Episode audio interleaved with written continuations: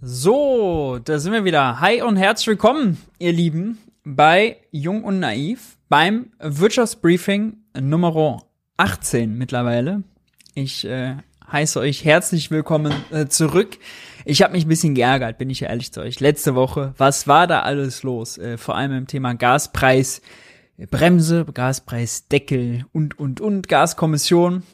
Da gab's ja so viel zu berichten. Äh, da hätte ein Wirtschaftsbriefing gut getan. Da hätte ein Wirtschaftsbriefing gut getan. Ähm, ich äh, war es schuld. Ich habe mir eine kleine Auszeit gegönnt. Äh, dafür äh, räumen wir ein bisschen was von dem Thema natürlich heute ab. Ja, äh, ich grüße euch ganz herzlich. Ich bin Maurice, äh, Ökonom, äh, Buchautor, wissenschaftlicher Mitarbeiter für Finanzpolitik im Bundestag und darf euch wöchentlich das junge Naiv Wirtschaftsbriefing präsentieren. Hier schauen wir Woche für Woche im Regelfall, äh, was war in Sachen Wirtschaft, Finanzen, Haushalt so wichtig. Motto bei Jung und Naiv ist ja Politik für Desinteressierte. Hier machen wir Wirtschaftspolitik für Desinteressierte und legen auch den Finger in die Wunde. Heute müssen wir den Finger leider äh, sehr häufig in die Wunde legen. Das kann ich schon mal vielleicht äh, vorab sagen.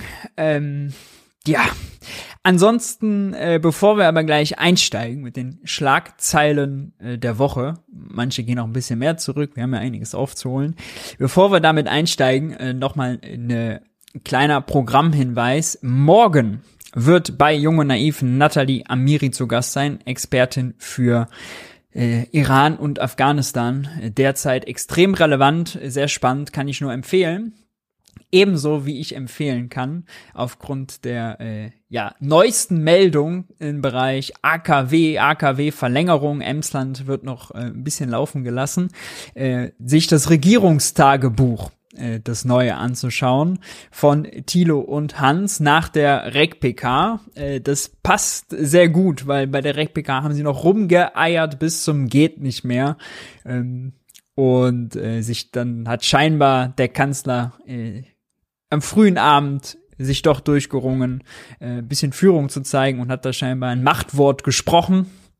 Äh, inhaltlich kommen wir gleich kurz drauf, äh, aber das ist äh, doch ganz interessant. Äh, ebenso wie die Interviews mit Ulrich Schneider, wieder fast Rekordlänge, ich glaube genau Rekordlänge, über vier Stunden, äh, und Stefan Schulz. Das werden wir jetzt heute nicht schaffen. Wenn Tilo vier Stunden Interviews macht, dann ist es natürlich hier fürs Wirtschaftsbriefing umso schwerer. Äh, aber äh, das ist ja gar keine Schande. Wir schauen kurz äh, auf das Interview mit Christoph Ploss von der CDU. Ähm, das war nämlich auch interessant. All diese Formate bei Jung und Naiv, wie ihr wisst, gibt es natürlich nur dank eurer Unterstützung. Deswegen, äh, wenn ihr Jung und Naiv unterstützen wollt äh, und könnt, dann seht ihr jetzt die Details eingeblendet, wie das geht. Banküberweisung, ähm, und die Details sind nur nochmal unten in der Videobeschreibung drin. Äh, wie ihr wisst, bei finanzieller Unterstützung ab 20 Euro landet ihr im Abspann eines jeden Videos und werdet dort mit eurem Namen prominent verewigt. No. Genug der Worte es, äh, des Vorspanns. Es gibt genug nämlich zu besprechen. Und wir steigen ein mit den Schlagzeilen der Woche. Ich hatte es gerade äh, ganz kurz erwähnt. Äh, Scholz hat von seiner Richtlinienkompetenz äh, Gebrauch gemacht als Kanzler und äh, festgelegt, dass auch das dritte AKW äh, jetzt noch verlängert wird. Äh, scheinbar ist dafür kein neuer Brennstab notwendig, auch wenn da jetzt Diskussionen entstanden sind, weil der Betreiber schon vorher gesagt hat, also bis Ende bis Ende des Jahres wird schon eng äh, mit Streckbetrieb. Äh, da wird man schon Einbußen machen müssen. Wie das jetzt bis zum 15. April laufen soll, äh, das ist so ein bisschen eine offene Frage. Wir werden es noch sehen. Äh, mehr Details äh, werden sicherlich noch kommen. Ähm, damit ist so ein bisschen zumindest äh, dieses ewige Gezetere, was wir jetzt in den letzten Wochen hatten, zwischen FDP, SPD und Grünen, eigentlich noch viel mehr zwischen FDP und Grünen, ähm, zumindest mal äh, kurz beiseite gelegt, äh, dieser Streit um die AKWs. Insgesamt muss man ja sagen, hat der, das Ausmaß dieser Debatte gemessen daran, wie viel Energie denn das äh, Emsland AKW dann wirklich noch liefert oder auch nicht, äh, oder generell die Atomkraftwerke, äh, ja bisschen zu viel Raum eingenommen. Ja. Äh, das war nicht ganz proportional. Aber äh, das Thema ist jetzt erstmal abgeräumt.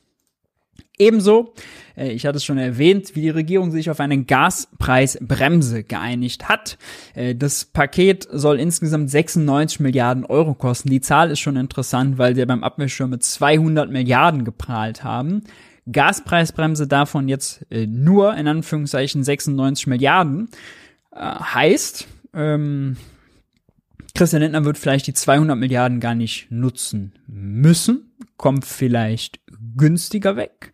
Äh, wenn Christian Lindner günstiger wegkommt, ist das äh, eine gute Nachricht vielleicht für ihn, aber eine schlechte für die Bevölkerung, weil das heißt weniger Entlastung und das heißt vor allem ähm, an irgendwelchen äh, Ecken muss geknausert werden.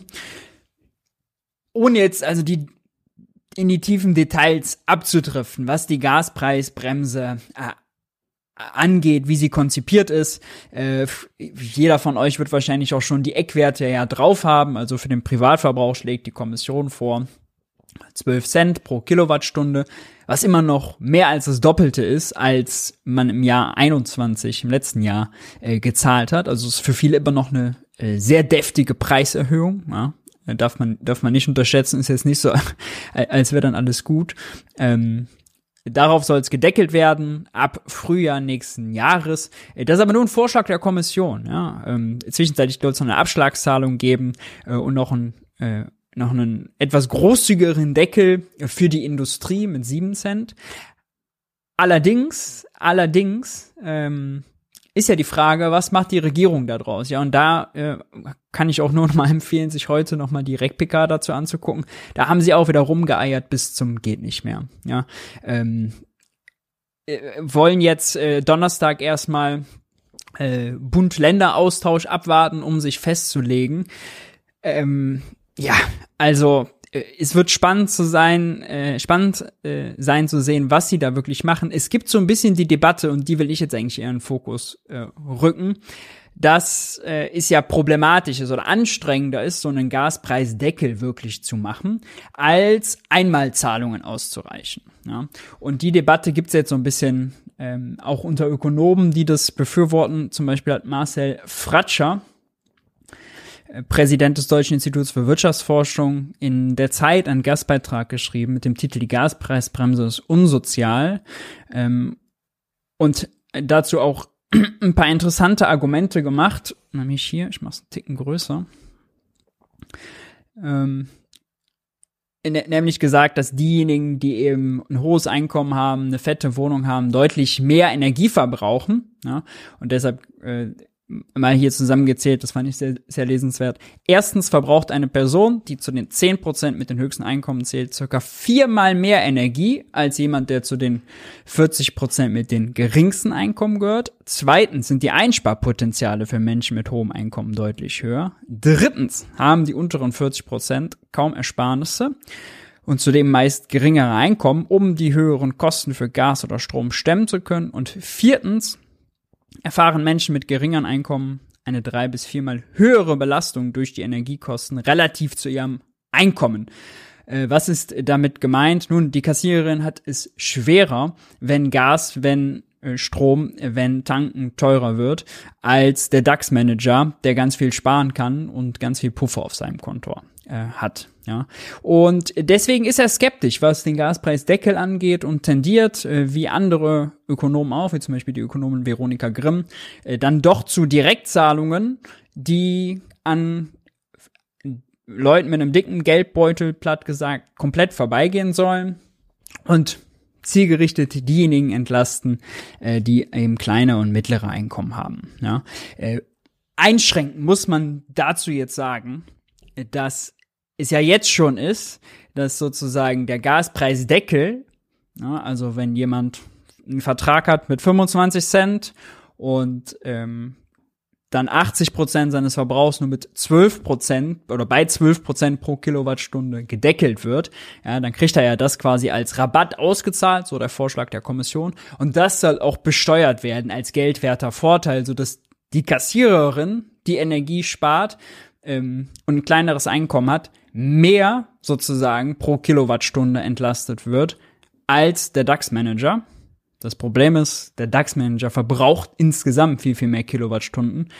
Für den würde also die Entlastung pro äh, insgesamt trotzdem höher sein. Deswegen der Vorschlag auch der Gaskommission als Auftrag an die Regierung, zieht doch eine Obergrenze ein. Ja, also 80 Prozent des Vorjahresverbrauchs, dafür einen Deckel und äh, der Rabatt wird besteuert, also der Deckel wird quasi besteuert als Geldwörtervorteil und dann obendrauf noch eine noch eine richtige schöne Obergrenze, dass diejenigen, die wirklich exzessiven Verbrauch haben, weiß nicht, mit äh, mehreren Häusern und äh, Sauna und Hasse nicht gesehen, dass die eben äh, entsprechend äh, da außen vor sind. Ja, das ist der Vorschlag.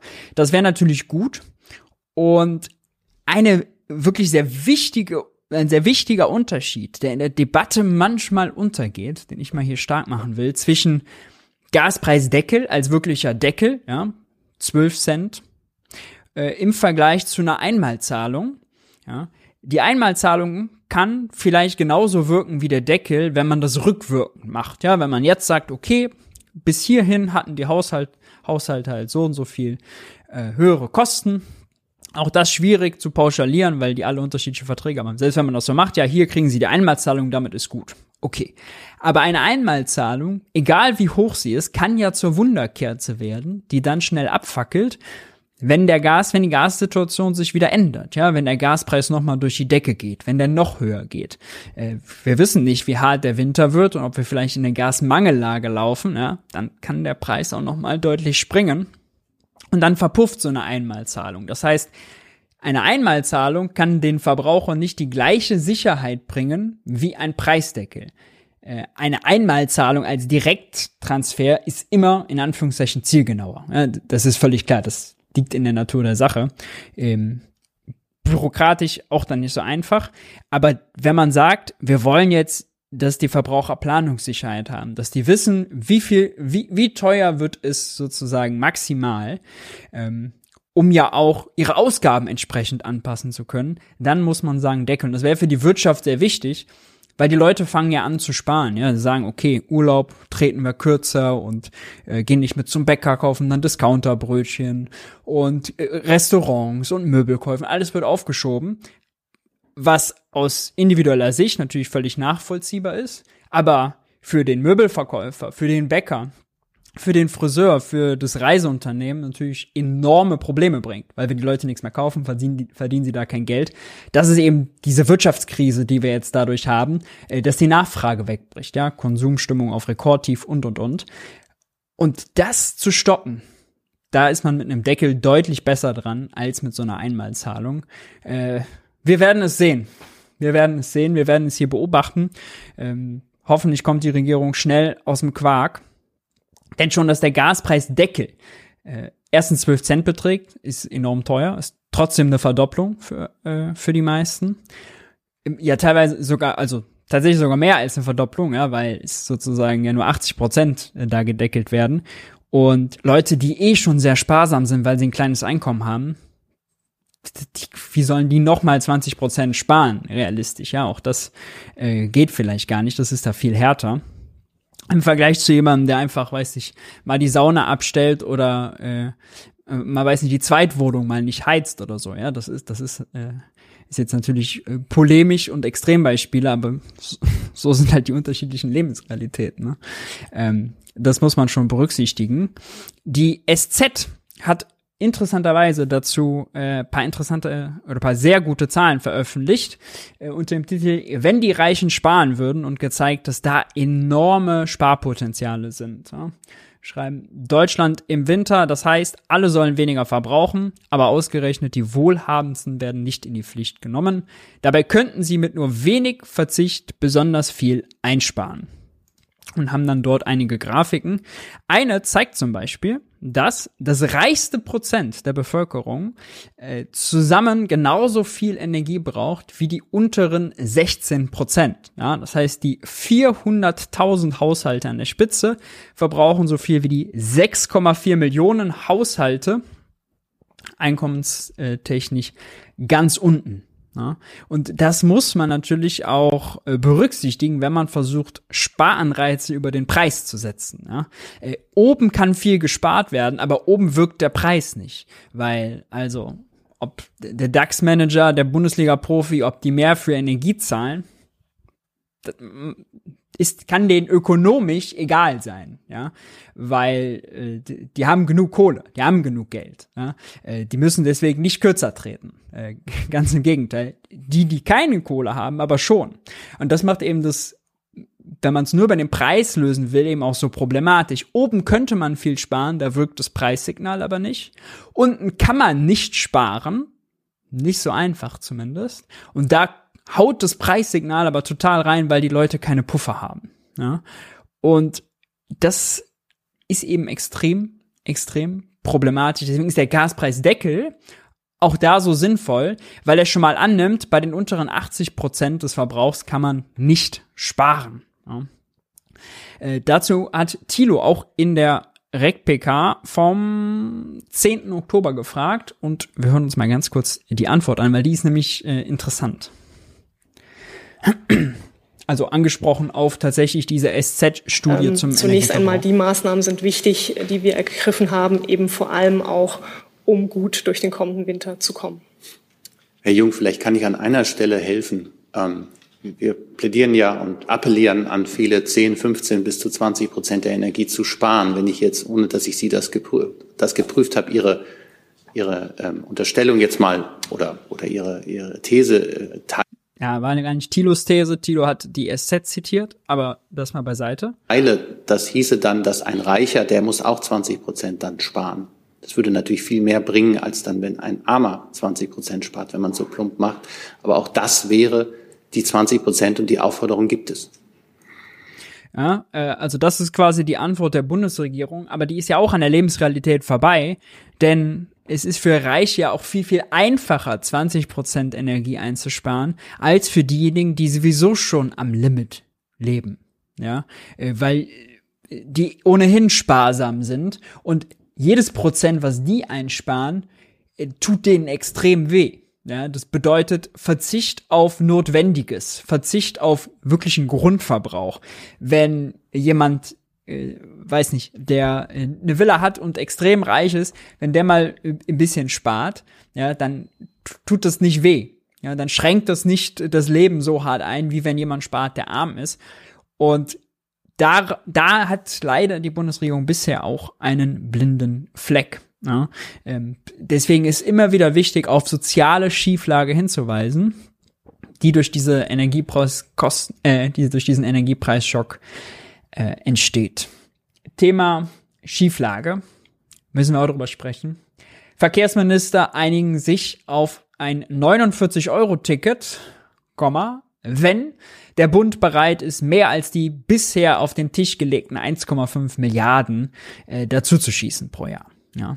Äh, das ist auch wieder eine Debatte. Fingerhakelei. Äh, auch hier kann ich nur empfehlen, mal die Regierungspressekonferenz dazu zu sehen, ja. Äh, die Journalisten fragen, wie der Bund sich denn dazu positioniert und Steffen Hebeschreit macht eine Hängepartie da draus, äh, wie der Bund sich positioniert und dann äh, muss man sich wirklich vorstellen, die Leute kommen nicht über die Runden und die 16 Länder und der Bund streiten sich um läppische 1,5 Milliarden. Ja, da werden Summen, äh, da werden Summen aufgerufen: 200 Milliarden Euro Abwehrschirm, 100 Milliarden Gaspreisbremse, 100 Milliarden für die Bundeswehr. Hast du nicht gesehen? Und wenn es darum geht, ein ÖPNV-Ticket zu realisieren, bundesweit für alle, ja, dann äh, streiten sie sich um die 1,5 Milliarden. Also, was für Prioritäten, was für groß, bei, was für Größenordnungen da Erbsenzähler-Mentalität plötzlich einkehrt, während man bei 100 Milliarden für die Bundeswehr sagt, ja, alles klar, 100 Milliarden klingt gut, Abfahrt. Ja, äh, das ist äh, wirklich unverständlich. Dazu kommt, dazu kommt, ein 49-Euro-Ticket, ja, das wird jetzt groß gefeiert, äh, die Grünen haben es auch groß gefeiert, 49-Euro-Ticket äh, ist erstmal mehr als fünfmal so viel wie das 9-Euro-Ticket. Das 9-Euro-Ticket war ein Erfolg, weil es so günstig war. 49-Euro-Ticket ist für viele immer noch zu teuer. Ja, es ist besser als der Status quo, ja, besser als teurer Tarif Dschungel, äh, für viele auch günstiger. Aber also woran jetzt messen, ist dann die Frage, ja. Äh, wenn man vorher 9 Euro hatte, ist 49 Euro nicht optimal. Chance nicht genutzt. Äh, selbst 365 Euro Ticket oder 29 Euro Ticket, ja. Hätte man ja noch drüber reden können. Aber jetzt äh, 49 Euro Ticket, nun ja, Schauen wir mal. Äh, für viele Menschen ist es ja auch, und das ist eben auch das Schräge, äh, wird dann gefeiert, ja, damit können sie ja bundesweit reisen. Äh, das mag an einigen Ländergrenzen vielleicht relevant sein, ja. Aber für viele ist natürlich einfach relevant, kann ich in meiner eigenen Stadt plus Umgebung damit günstiger fahren als vorher. das ist eigentlich ja auch die relevante Frage, die das auch attraktiv machen soll. Und ob da 49 Euro jetzt so ein riesen Pull-Faktor sind, ja, die Leute überzeugt, alles klar, wir werden jetzt äh, zu leidenschaftlichen Busfahrern oder S-Bahn-Fahrern. Ähm, darf, glaube ich, darf, glaube ich, äh, bezweifelt werden. So auch die Umfragen dazu. Das Redaktionsnetzwerk Deutschland äh, zitiert eine YouGov-Umfrage, wonach 38 Prozent das Ticket so teuer finden äh, und 38 Prozent wiederum äh, ist genau richtig. Äh, 16 Prozent haben nichts gesagt und äh, Ganze 8% sagen, das wäre noch zu preiswert. Also, äh, sehr gemischt die Stimmung. Klar ist, es braucht natürlich auch zu den 49 Euro nochmal einen Sozialtarif, weil nur 49 kann man nicht machen. Äh, in Berlin hat Rot-Rot-Grün schon äh, gesagt, sowas machen zu wollen. Aber auch, wie gesagt, selbst das 49-Euro-Ticket, ja, ist bisher nur ein Verhandlungsvorschlag. Wenn der Bund dann nicht mehr gibt, ja, dann kann es sogar sein, dass das äh, auch wieder floppt. Dann wird dann nachher ein 53-Euro-Ticket oder so draus. Ich traue denen ja alles zu. Und ich verstehe ja schon allein aus, muss man sagen, aus politischer Marketing-Sicht nicht, ja, dass sie hier, wenn es um 1,5 Milliarden geht, ob, jetzt 1, ob, sie, ob der Bund jetzt 1,5 Milliarden jedes Jahr zusteuert oder 4 oder 5, ja, das würde schon viel ausmachen geht da unter anderem auch zum Beispiel fordern die Länder, dass die Regionalisierungsmittel aufgestockt werden. Das sind die Mittel, die der Bund bereitstellt, damit die Länder auch Busse und Bahnen und sowas kaufen können, unter anderem. So, und das sind, da, da zahlt der Bund pro Jahr 10 Milliarden. Ja, selbst wenn er da 15 zahlen würde, wäre im Gesamtkontext, gesamten Bundeshaushalt, ja, immer noch nicht viel im Vergleich zu anderen Positionen, im Vergleich zu 100 Milliarden Bundeswehr immer noch läppig. Und man würde einen riesig, riesigen Marketing damit, Erfolg damit haben, riesiges Aushängeschild hier, guck, hat funktioniert, wir machen es noch günstiger weiter äh, und und und. Tja, stattdessen gibt's die nächste Hängepartie. Äh, wie mittlerweile ja fast alles Hängepartie ist bei der Ampel, äh, hat man so das Gefühl. Ja. Thema Geld ausgeben. Äh, eine Meldung aus Brandenburg. Und zwar will die Brandenburger Koalition ähm, Rot-Schwarz-Grün die Schuldenbremse erneut aussetzen und die Notlage erklären. Das hatten einige andere Länder auch schon angeplant, weil hat im Interview, äh, Ministerpräsident aus Niedersachsen, äh, SPD, hat äh, im Interview bei Thilo auch gesagt, er fände das auch gut, aber will als Land nicht vorbrechen, weil er das Bedenken hat, wenn der Bund keine Notlage erklärt, dass er verfassungsrechtliche Probleme bekommt und dann muss das nachher einkassieren. Brandenburg geht hier voran, äh, will damit äh, ein Rettungsprogramm auflegen für Firmen, für kommunale Unternehmen, ähm, für die Kom äh, Kommunen an sich auch. Sehr richtig, ja, wenn man an Kommunen denkt, was haben die jetzt auch für höhere Energiekosten, ja, für das öffentliche Schwimmbad, für das Krankenhaus, für die Müll, äh, Müllabfuhr, sofern die denn da wirklich noch in kommunaler Hand ist äh, und so weiter und so fort. Das kostet jetzt alles mehr. Kommunen haben die kleinsten finanziellen Schultern. Deswegen äh, nur richtig und äh, der Appell kann eigentlich nur sein, ja, bitte, bitte nachmachen. Bitte nachmachen, andere. Kommen wir, äh, kommen wir zu Meldungen aus dem Ausland. Äh, einige von euch haben es bestimmt mitbekommen. Ähm, Thema Nobelpreisverleihung. Äh, es ist äh, wirklich jetzt ganz lustig. Ähm, es gibt ja eigentlich keinen Wirtschaftsnobelpreis. Ja? Alfred Nobel äh, hat von äh, Wirtschaftswissenschaftlern nicht so besonders viel gehalten und äh, deswegen gibt's den nicht. Aber die schwedische Nationalbank verleiht äh, dann jedes Jahr auch einen äh, Preis in Anlehnung und Gedenken an Alfred Nobel und äh,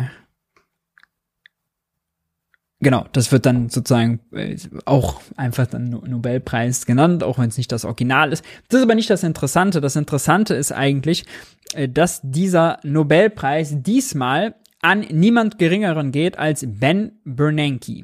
Äh, und noch zwei andere Kollegen, die mit ihm gemeinsam vor 40 Jahren haben sie die Arbeit geschrieben. Ich glaube, das ist sogar die PhD-Arbeit ähm, zum Thema Banken- und Finanzkrise geforscht haben. Ja, so, das klingt jetzt erstmal ganz unspannend. Guckt man da mal genauer hin, ist Ben Bernanke bekannt, denn Ben Bernanke hat von 2006 bis 2014 die US-amerikanische Zentralbank geführt. Also das, was Christine Lagarde gerade hier bei der Europäischen Zentralbank macht, was vorher Mario Draghi gemacht hat.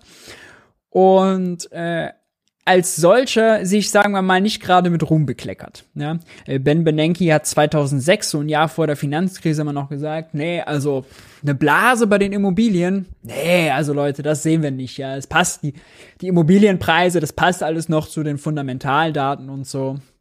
2004 hat er eine äh, große Rede geschwungen, wo er allen erklärt hat, äh, dass wir jetzt im Zeitalter der Great Moderation sind, ja, äh, wo er quasi gesagt hat, ja, hier die VWL, das hat sich jetzt alles bewiesen.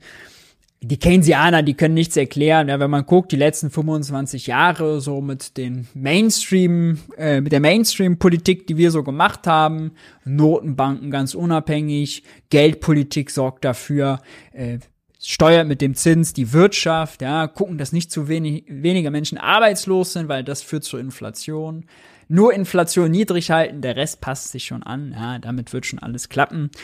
So, äh, und dann kam auf einmal Finanzkrise, dann äh, sind auf einmal, ist auf einmal der äh, Immobilienmarkt implodiert, die Immobilienpreise in den Keller gefallen, Banken, Kredite ausgefallen und und und. Ähm, ihr kennt das ja alles. So, und dann musste Ben Bernanke einsteigen und die alle retten und hat dann mit äh, ultra lockerer Geldpolitik angefangen, hat äh, den ganzen Bankensektor gerettet und natürlich äh, ist das, was sozusagen da auch gern der Arbeit ist, ja, wie wichtig sowas ist, dann auch den Finanzsektor bei sowas zu retten und Bankruns zu vermeiden, also dass Leute ihr ganzes Geld von der Bank abheben wollen, ja, das ist ja alles schön und gut. Äh, ob das jetzt so bahnbrechend ist, wage ich mal zu bezweifeln. Aber interessant ist, warum hat denn Ben Bernanke, war er denn so überzeugt davon, ja, dass schon alles gut ist und was ist denn eigentlich sozusagen das dahinterliegende Modell, so das Modell, wie der Finanzmarkt funktioniert.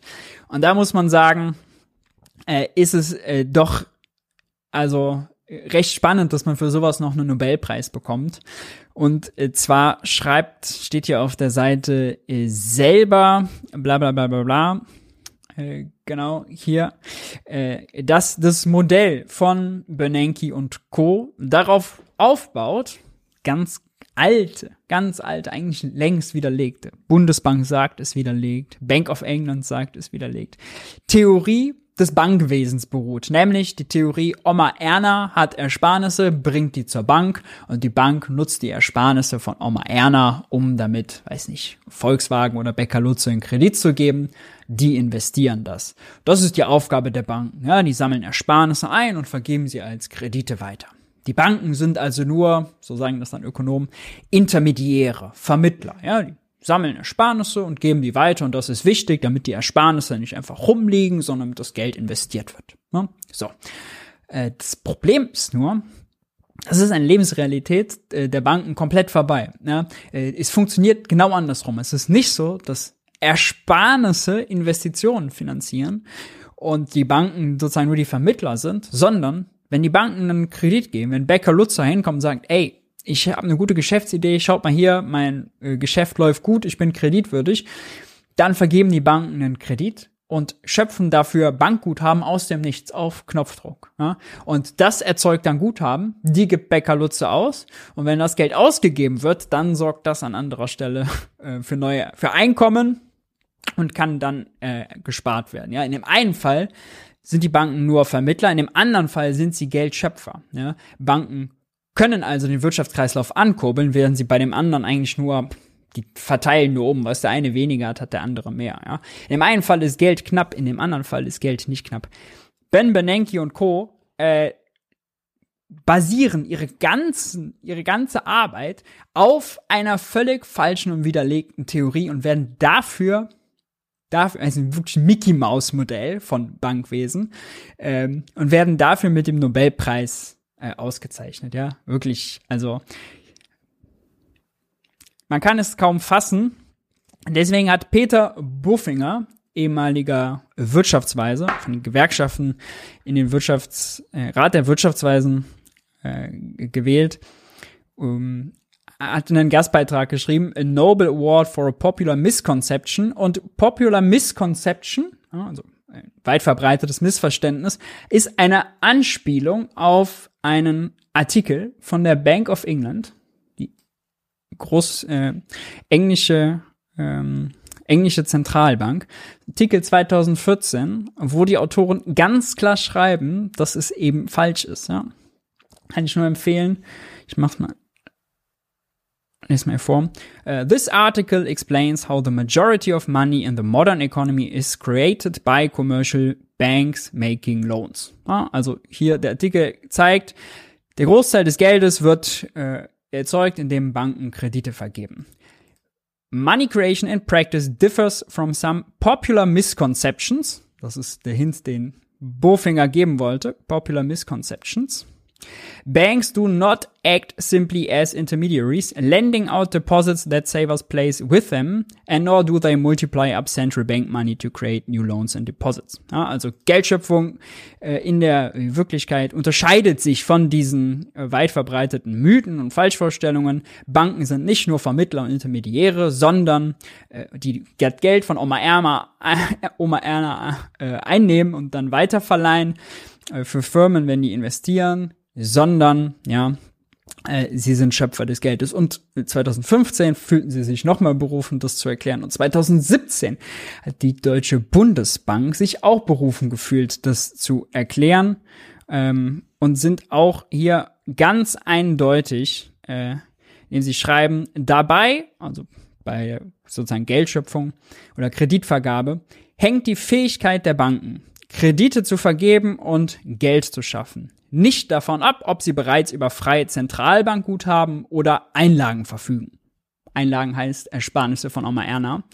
Vielmehr wird der Geldschöpfungsprozess durch eine Reihe von ökonomischen und regulatorischen Faktoren begrenzt. Ja, bla bla bla bla bla. Äh, dann was das noch, äh, äh, das sozusagen Regulierung und natürlich äh, Profitmotiv, dass das die Banken einschränkt. Klar, die können nicht, die können theoretisch unendlich erzeugen, aber irgendwann wieder Stoß, äh, widersprechen sie quasi den Spielregeln. Irgendwann ist es nicht mehr profitabel. Können wir an anderer Stelle nochmal oder am Ende beim Teil für naive Fragen nochmal genauer drüber reden. Aber es ist völlig klar, ja, also die großen Zentralbanken sagen, nee, also es ist nicht so, dass Oma Erna bringt die Ersparnis und dann wird's weiter verliehen, sondern es ist ganz anders. Ja, es ist, die Banken schöpfen Geld, wenn sie Kredite vergeben. Und dass das im Jahr 2022 in der VWL immer noch nicht Konsens ist. Ja, das ist so ein großes Versagen.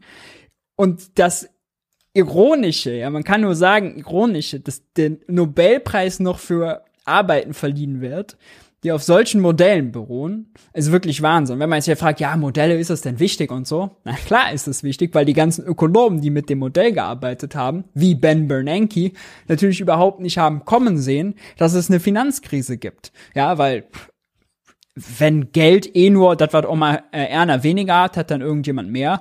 Wenn das eh nur der Fall ist, ja, da kann man das auch gleich aus den Modellen rauslassen. Ja, Geld ist neutral, lassen wir einfach mal raus. Kein Wunder, dass Leute, die ohne Geld ihre Modelle machen, äh, Finanzkrise nicht kommen sehen. Ja. Kann es sich nicht vorstellen. Hier steht es auch nochmal, ja, also ich lese mal kurz vor.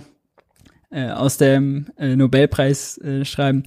For the economy to function, savings must be channeled to investments. Also Ersparnisse müssen äh, in Investitionen umgewandelt werden. However, there is a conflict here. Savers want in savers want instant access to their money in case of unexpected outlays, while businesses and homeowners need to know uh, they will not be forced to repay their loans prematurely.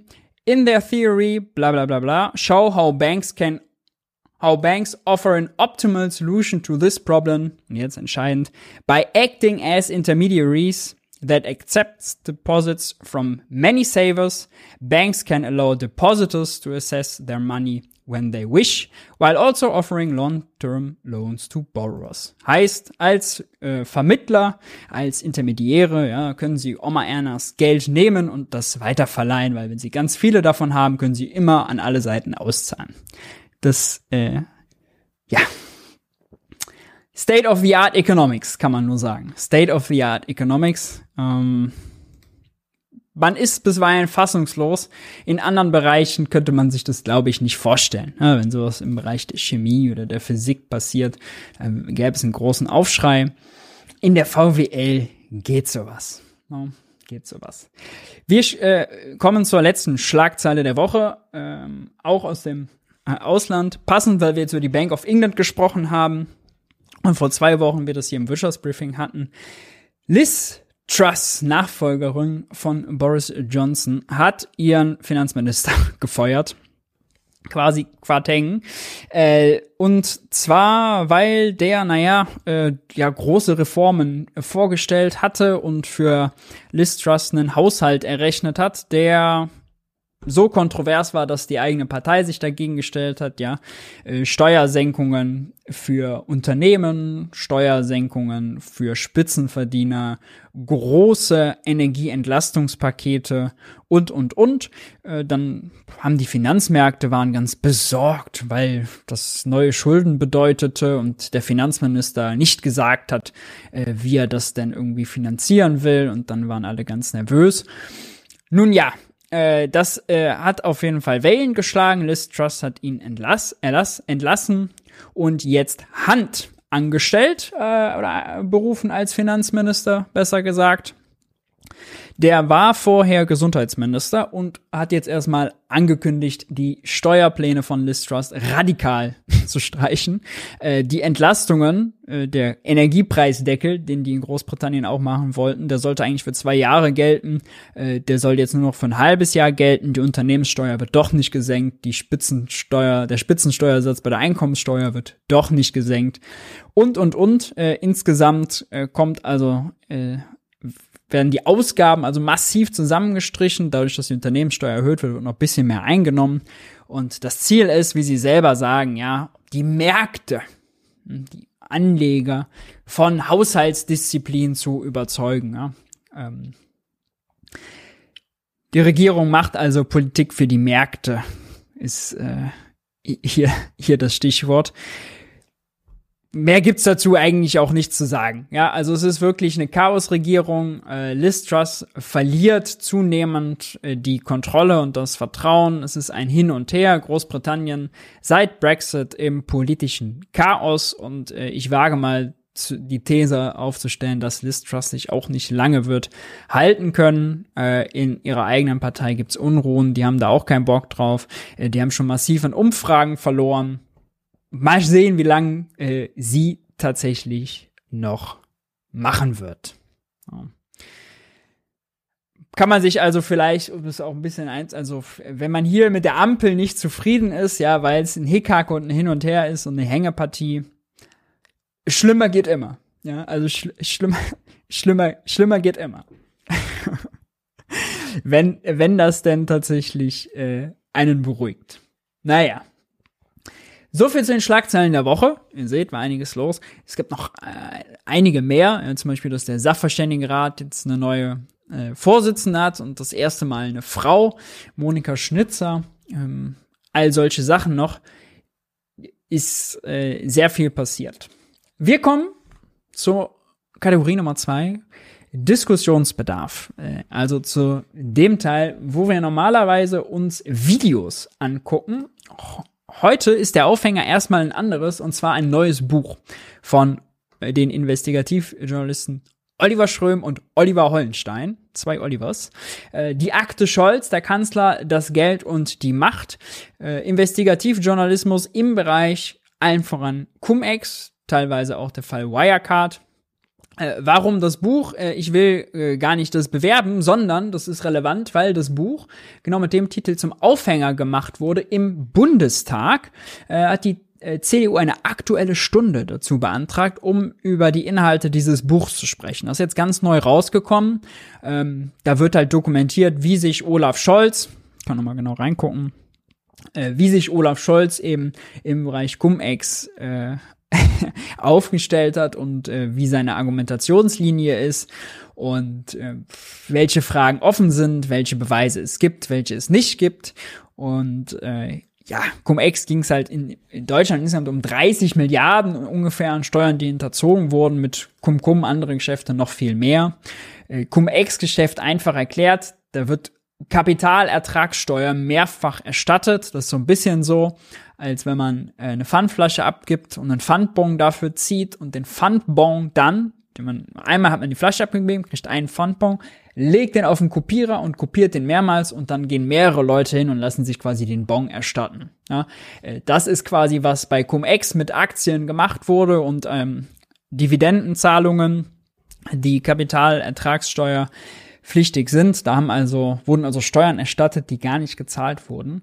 Und äh, warum, was hat das mit Olaf Scholz zu tun? Und einer der berühmtesten Fälle war eben die private Warburg Bank in Hamburg.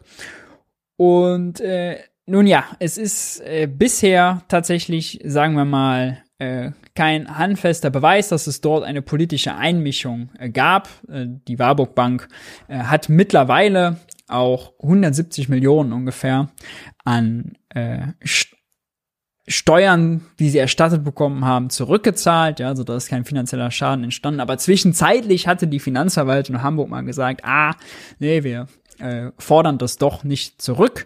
Und nun ja, in dem Buch geht es äh, genau darum und äh, die, wie Olaf Scholz mit äh, anderen SPD-Strippenziehern und anderen SPD-Funktionären, zum Beispiel Peter Tschentscher, ähm, Ministerpräsident mittlerweile in Hamburg, früher Finanzminister, Finanzsenator nennt man das in Hamburg, unter Scholz damit zu tun hatte. Und dazu kann ich euch nur noch mal empfehlen, äh, das Interview von Oliver Schröm bei Tilo sich anzuschauen. Ich habe noch mal einen kleinen Ausschnitt mitgebracht. Den schauen wir uns als Warm-up an, bevor wir in die Debatte gehen. Äh, in der Debatte bringt die CDU nämlich die Anklage noch mal vor und äh, beschuldigt Olaf Scholz ganz schön heftig und die SPD verteidigt ihn. Äh, Nämlich eine Staatsanwältin aus Köln. Und ich kann mir vorstellen, dass es dann nächstes Jahr noch ein bisschen munter wird in diesem Untersuchungsausschuss. Aber zurück zu den Treffen. Ich dachte auch, wenn so ein prominenter Privatbanker zum Bürgermeister will, dann bekommt er einfach eine Audienz. Also äh, vielleicht zum Kontext, also äh, der Hamburger Miteigentümer, äh, der Eigentümer Miteigentümer, so, der Hamburger privaten Großbank Warburg, ähm, war damals schon beschuldigt, als äh, gegen ihn liefen, äh, gab es schon Ermittlungen äh, als äh, sozusagen Cum-Ex-Täter, als Steuerhinterzieher. Äh, während diese Ermittlungen liefen, hat er drei Treffen bei Olaf Scholz bekommen, ihn auch in anderen Gelegenheiten getroffen und mit ihm telefoniert und äh, die Situation der Bank geschildert und um mildernde Umstände gebeten und gesagt, ah, da stehen jetzt so viele Jobs auf dem Spiel, wenn die jetzt alles zurückzahlen müssen, das geht ja nicht und denen geht so schwer und und und. Und äh, um diese Treffen geht es jetzt hier, die Olli Schröm hier äh, beschreibt. Und bei der Audienz allerdings erfährt dann Scholz, Gott, der will ja mit mir gar nicht über die Elbphilharmonie reden oder über den Klang dort, und, sondern über sein Steuerstrafverfahren des Öffentliches, das jeder Zeitungsleser kannte, dass gegen den Mann ermittelt wird wegen schwerer Steuerhinterziehung. Dafür geht man auch gern mal zehn Jahre ins Gefängnis. Mhm. Mittlerweile wissen wir durch die Arbeit des Untersuchungsausschusses von der Stunde Null an wusste Scholz, um was es geht. Der Banker bittet um Termin, dann wird es eingespeist in ein Apparat. Die haben einen Laufzettel für Scholz erarbeitet. Den kenne ich auch. Wo steht Achtung, Achtung, Achtung. Gegen die Bank wird ermittelt, auch gegen den Inhaber wegen Cum-Ex und vermutlich will er über Cum-Ex mit ihnen sprechen. so war es dann auch. Beim ersten Treffen hatte dann Scholz noch einen Mitarbeiter dabei, hat sich auch sehr defensiv gehalten. Dann gab es binnen weniger Wochen das nächste Treffen, wo dann auch der Banker Papiere übergeben hat, wo, es, wo sie aufgeschlüsselt haben, warum er ihnen das Geld nicht wieder abnehmen darf, das sie geklaut haben. Bei diesem Treffen hatte dann Scholz niemand dabei. Und äh, er nahm das Papier entgegen, hat dann eine knappe Woche später proaktiv diesen Banker angerufen und sagte, hören Sie mal her, dieses Papier, das Sie mir übergeben haben, das schicken Sie jetzt mal ohne weitere Kommentare an den Finanzsenator Peter Tschentscher, heute Bürgermeister in Hamburg. Mhm. Dann ging es an Peter Tschentscher. Sehr geehrter Herr äh, Senator, anbei ein Schreiben, das auch ans Finanzamt geht. Es ist im Interesse der Bank, dass dieser Fall schnell erledigt wird. Äh, nachdem Peter Tschentscher dieses Papier bekommen hat, war der Fall auch binnen weniger Tage erledigt und die Finanzverwaltung in Hamburg, die eigentlich ursprünglich das Geld zurückfordern wollte, auch entsprechende Vermerke schon geschrieben hat, hat eine 180-Grad-Wende gemacht und sagte, wir wollen das Geld nicht haben und okay, es verjährt, so what. Woher weißt du, was Scholz am Telefon gesagt hat? Hat Oliaris das ins Tagebuch geschrieben? Genau. Und wer lügt schon sein eigenes Tagebuch an? Also Olearius ist der, der äh, Miteigentümer der Warburg Bank, um den es hier geht, der auch die Treffen mit Olaf Scholz hatte. Äh, einige pikante Details äh, noch vielleicht zum Verständnis vorher dazu. Also Olaf Scholz hat mal äh, geäußert an einer Stelle, ja, dass er sich extra äh, dass er sozusagen bei diesen Treffen sich nicht vereinnehmen lässt, würde er generell nie machen. Und deswegen hat er den Dienstweg gewählt und Olearius gebeten, dieses Schreiben, was für das Finanzamt bestimmt war, wo drin stand quasi, warum er das nicht zurückzahlen will, ja, ein paar Argumente dabei, ähm, äh, dieses Schreiben halt auf den Dienstweg äh, verwiesen, dass Olearius das an den Finanzsenator schickt, das ist quasi der Finanzminister Tschentscher, weil sonst wäre das ja als, hätte das sinngemäß als Einflussnahme verstanden werden können. Ja, also wenn der Bürgermeister ein Schreiben ans Finanzamt weiterleitet, wo drin steht, warum irgendjemand keine Steuern zurückzahlen will, wäre das als Einflussnahme äh, gewertet worden. Ja, sagt Urschulz selber. Er sagt aber gleichzeitig, wenn der, wenn sein Finanzsenator der dem Finanzamt vorsitzt, der weisungsbefugt ist, wenn der das Schreiben weiterleitet, dann wäre das der ganz normale Dienstweg gewesen. Ja, so wie natürlich jeder Bäcker Lutze und äh, jeder Friseur auch ein Schreiben an den Finanzsenator schicken könnte und das auch weitergeleitet würde. Und auch nicht natürlich von den, Be von den Beamten im Finanzamt als Zeichen verstanden äh, wird, ja, wenn der Finanzsenator selber ein Schreiben weiterleitet, wo er pikant äh, noch draufgeschrieben hat, bitte um Info zum Sachstand oder so, ja. Äh, also ganz klar damit signalisiert hat, okay, er ist daran interessiert, wie dieser Fall entschieden wird. Ja? Äh, das wäre dann keine politische Einflussnahme. Steile These. Und äh, in dem Buch haben sie alles nochmal aufgeschlüsselt. Da geht's äh, eben um, um, um Chatverläufe von Beamten, die dann sagen, der teuflische Plan wäre aufgegangen. Da geht's um 200.000 Euro, die beim SPD-Strippenzieher und ehemaligen Abgeordneten Johannes Kahrs äh, gefunden wurden. Äh, da geht's um Widersprüche zu Olaf Scholz, Erinnerungslücken, der in einer Geheimsitzung äh, beim äh, des Bundestages noch äh, von Details zu einem Treffen kannte und dann später, als das Tagebuch von Oliarius kam, plötzlich auch an das Treffen gar keine Erinnerungen mehr hatte. Ja.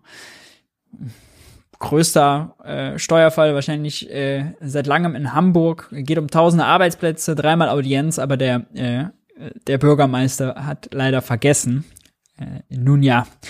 Und äh, darum geht's auch äh, in dieser Sitzung hier. Ja? Und die CDU, die klagt hier an, man muss dazu sagen, dass die CDU sich aber auch nicht gerade mit Ruhm bekleckert hat. Sie sitzt, sie hat zwar mit der Linksfraktion zusammen in Hamburg den Untersuchungsausschuss, den es da gibt, initiiert, aber Wolfgang Schäuble war lange Finanzminister, Angela Merkel war Kanzlerin. Äh, beide haben es versäumt, Reformen zu erlassen, die Cum-Ex-Geschäfte unmöglich machen. Ist technisch eigentlich gar nicht so schwer äh, weil man nur kontrollieren muss, ob diejenigen, die den Pfandbon einreichen, äh, ob quasi der schon mal erstattet wurde oder nicht. Ja, äh, beziehungsweise ob die vorher eine Flasche abgegeben haben. Bedeutet, ein, es muss einen automatisierten Abgleich geben, ob jemand der Kapitalertragssteuer erstattet haben will, die auch vorher gezahlt hat. Ja, äh, das muss deutschlandweit auf Knopfdruck gehen. Das geht leider nicht und das war auch einer dieser Lücken, die eben diese Cum-Ex-Geschäfte ermöglicht haben. Wenn man das machen, wenn man das hinbekommen würde, das abzugleichen, wäre diesen Geschäften die Grundlage entzogen. Ja. Äh, nun ja, aber wir hören mal rein in äh, die Anklage der Oder nicht? CDU. Dann. Ich mache das nochmal. Der Kollege, der Kollege Dr. Matthias Mittelberg hat jetzt das Wort für die CDU-CSU-Fraktion. Frau Präsidentin, werte Kolleginnen und Kollegen, bitte meine Unachtsamkeit zu entschuldigen. In diesen Tagen, in dieser Woche ist ein Buch veröffentlicht worden von zwei Investigativjournalisten, Oliver Schröm und Oliver Hollenstein. Das heißt Die Akte Scholz, der Kanzler, das Geld und die Macht. So haben wir diese aktuelle Stunde benannt, aber das ist nicht der eigentliche Anlass, das ist vielleicht der letzte Anlass, um dieses Thema hier in diesem Hohen Hause zu diskutieren. Man könnte auch sagen, gibt es nicht andere Themen, aber ich glaube, es hängt schon sehr auch mit den aktuellen Anspannungen zusammen, dass die Frage an den wichtigsten Vertreter dieser Regierung gestellt und seine Glaubwürdigkeit und seine Integrität betreffend, dass diese Frage hier diskutiert werden muss und in dieses Haus gehört. Und der weiterreichende Anlass, der weiterreichende Anlass ist dann eben das Auftreten unseres heutigen Bundeskanzlers und früheren Hamburger Bürgermeisters Olaf Scholz vor dem Untersuchungsausschuss in Hamburg, sein Schweigen, seine faktische Aussageverweigerung dort in der bis heute nicht geklärten Steuersache Warburg. Der Auftritt der, ich sage das so deutlich, wandelnden Erinnerungslücke Olaf Scholz ist wirklich bemerkenswert. Er will sich an nichts erinnern, keine Details im Zusammenhang mit der Steuersache Warburg. Gleichzeitig will er sich aber sehr präzise daran erinnern, dass er in dieser Sache keinerlei politischen Einfluss genommen hat. Ein Widerspruch in sich. Und dabei sind die Indizien, und das sage ich sehr deutlich, dabei sind die Indizien, die mittlerweile schon auf dem Tisch liegen und durch dieses neu vorgelegte Buch erhärtet werden, bemerkenswert. Hamburg war damals das einzige der 16 Bundesländer, das die Cum-Ex-Rückforderungen nicht gestellt hat, dass die Gelder nicht zurück wollte. Alle anderen 15 Bundesländer haben die Gelder zurückgefordert. Hamburg unter Olaf Scholz hat es nicht getan. Das stellt die Frage nach seiner politischen Verantwortung.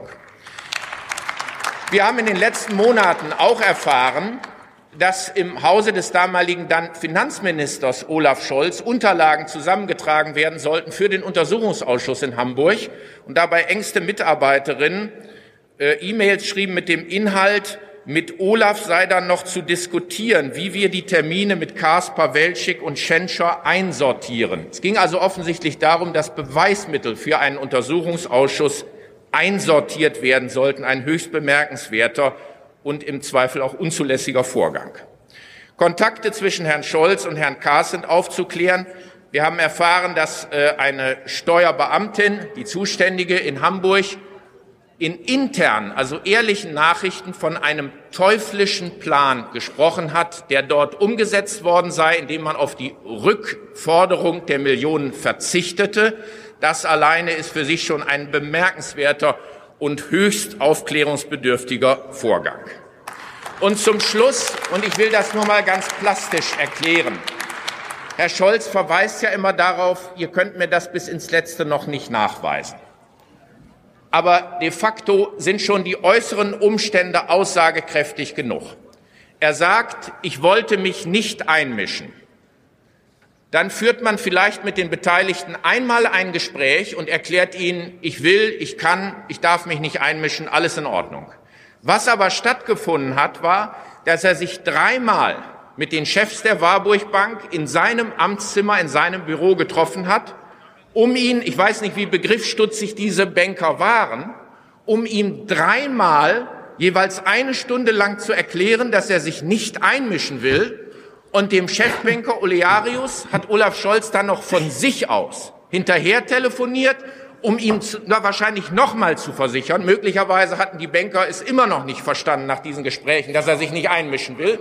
Dann hat er den einen nochmal angerufen, um ihm nochmal zu versichern, ich will mich nicht einmischen. Und zur Erhärtung seiner Absicht hat er dann noch die Empfehlung ausgesprochen, ich kenne noch jemanden anderen, der sich auch nicht einmischen will, nämlich den Herrn Tschentscher, der ist hier Finanzsenator. Und weil ich so genau weiß, Und weil ich so genau weiß, dass der sich auch nicht einmischen will, gebe ich euch den Tipp, schickt mal eure Unterlagen an den Herrn Schenscher. Dann könnt ihr sicher sein, dass es keinerlei Einmischung gibt. Wir wissen, wie genau nach diesen Gesprächen der Sachverhalt ausgegangen ist, dass nämlich die Hamburger Behörde, die eigentlich die Gelder zurückfordern wollte, dann plötzlich gesagt hat, wir machen das doch nicht. Also hier spricht jetzt alles dafür, und das ist unser Anliegen, dass wir diesen Vorgang ganz intensiv weiter aufklären müssen. Herzlichen Dank.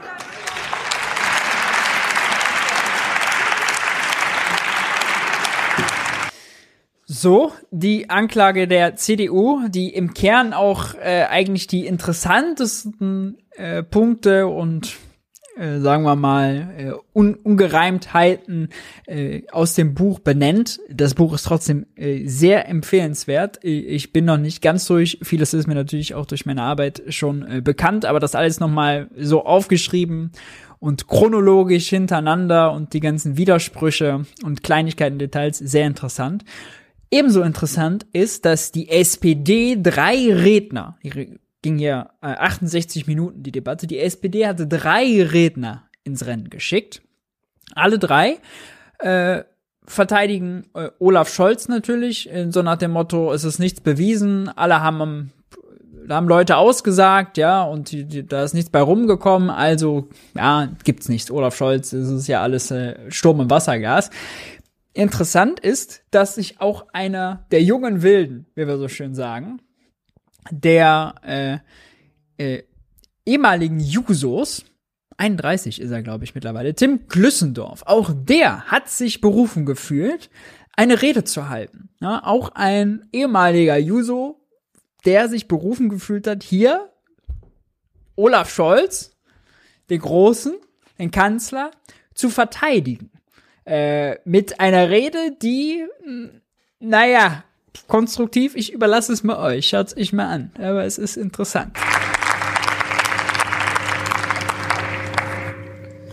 Sehr geehrter Herr Präsident, liebe Kolleginnen und Kollegen, die aktuelle Stunde ist ja ein parlamentarisches Mittel, was wirklich wichtig ist. Wir haben hier Gelegenheit, außerhalb von Gesetzesvorhaben und Anträgen über Themen zu diskutieren, die wirklich von Relevanz sind, die aktuell von Bedeutung sind für die Menschen in unserem Land und die möglicherweise auch von unseren Debatten dann profitieren können, indem wir den Meinungsaustausch auch nochmal darlegen. Als wir davon erfahren haben, dass Sie eine aktuelle Stunde einberufen wollen, habe ich mir überlegt, okay, was könnten Themen sein? Die hohen Preise vielleicht, die Energiekrise, möglicherweise die Situation im Iran, die Situation in der Ukraine, die Raketenangriffe vielleicht. Alles nicht. Die aktuelle Stunde, die Sie einberufen haben, geht um ein Buch. Ein Buch, das keinerlei Neuigkeiten bringt über die Erkenntnisse, die bereits vorliegen. Keinerlei neuen Informationen, die, das eigentlich nur das zusammenträgt, was bereits bekannt ist. Und jetzt muss ich mal ganz ehrlich über Ihre Oppositionsarbeit sprechen. Friedrich Merz, und deswegen habe ich mir das Zitat auch nochmal ausgedruckt, ähm, um das auch korrekt zu zitieren, hat am 1. März, ich weiß ja, Sie mögen das nicht, wenn man Herrn Merz an seine Märzreden erinnert, hat am 1. März gesagt, konstruktive Opposition heißt, die Regierung zu kritisieren, wo es nötig ist, ihr Alternativen gegenüberzustellen, wo es möglich ist, ihr aber in schwierigen Lagen auch zu helfen, das Land zu regieren. Das ist dann unser gemeinsamer Erfolg. Da hat er recht. Sie haben ganz recht, Herr Günzler, da hat er recht. Nur gehen wir mal das Zitat durch. Konstruktive Opposition heißt es, die Regierung zu kritisieren, wo es nötig ist. Sie kritisieren nicht die Regierung, Sie kritisieren auch nicht das Regierungshandeln hier. Sie kritisieren überhaupt nichts an inhaltlicher Politik, die gerade läuft. Sie kritisieren etwas, was in einer Finanzbehörde in Hamburg geschehen ist, was durch mehrere Ausschüsse, einem Untersuchungsausschuss in Hamburg untersucht worden ist, einem Finanzausschuss des Deutschen Bundestages. Und Sie beschäftigen sich überhaupt nicht mit der Politik und den Herausforderungen in diesem Land.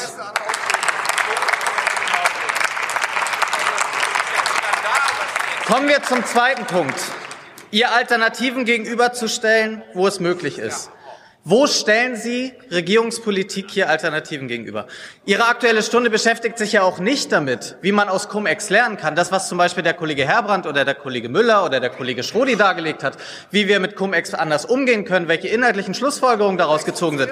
Sie fokussieren sich allein darauf, Erinnerungslücken hier, unklare Aussagen da. Sie beschäftigen sich überhaupt nicht mit den Inhalten. Das Schlimme an dem Cum-Ex-Skandal sind doch die entgangenen Steuergelder und nicht das Verhalten in irgendwelchen Ausschüssen, sondern was wir daraus lernen und wie wir nach vorne vorne blicken können. Und jetzt komme ich zum letzten Punkt in dem Zitat Ihres Oppositionsführers. ihr aber in schwierigen Lagen auch zu helfen, das Land zu regieren. Wenn man ganz ehrlich ist, die ganzen letzten Wochen und Monate, Konstruktive Oppositionsarbeit wurde eingestellt. Das Einzige, was sie tun, und das hat die Niedersachsenwahl auch schon gezeigt, ist, die Ampel anzuschießen und die Regierung zu destabilisieren. Und das tun sie mit einem Kalkül, dass das, dass das Wohl dieses Landes in den Hintergrund geraten lässt und das allein parteipolitisch dominiert ist. Das ist nicht nur, das ist einfach komplett am Thema vorbei. Es ist überhaupt nicht der Verantwortung gerecht, die die als größte Oppositionspartei haben. Sie degradieren sich mit dieser aktuellen Stunde zu einer personifizierten Verkaufsförderungsmaßnahme für ein Buch und nichts anderes sonst. Es geht null um Inhalte, es geht null um das Land.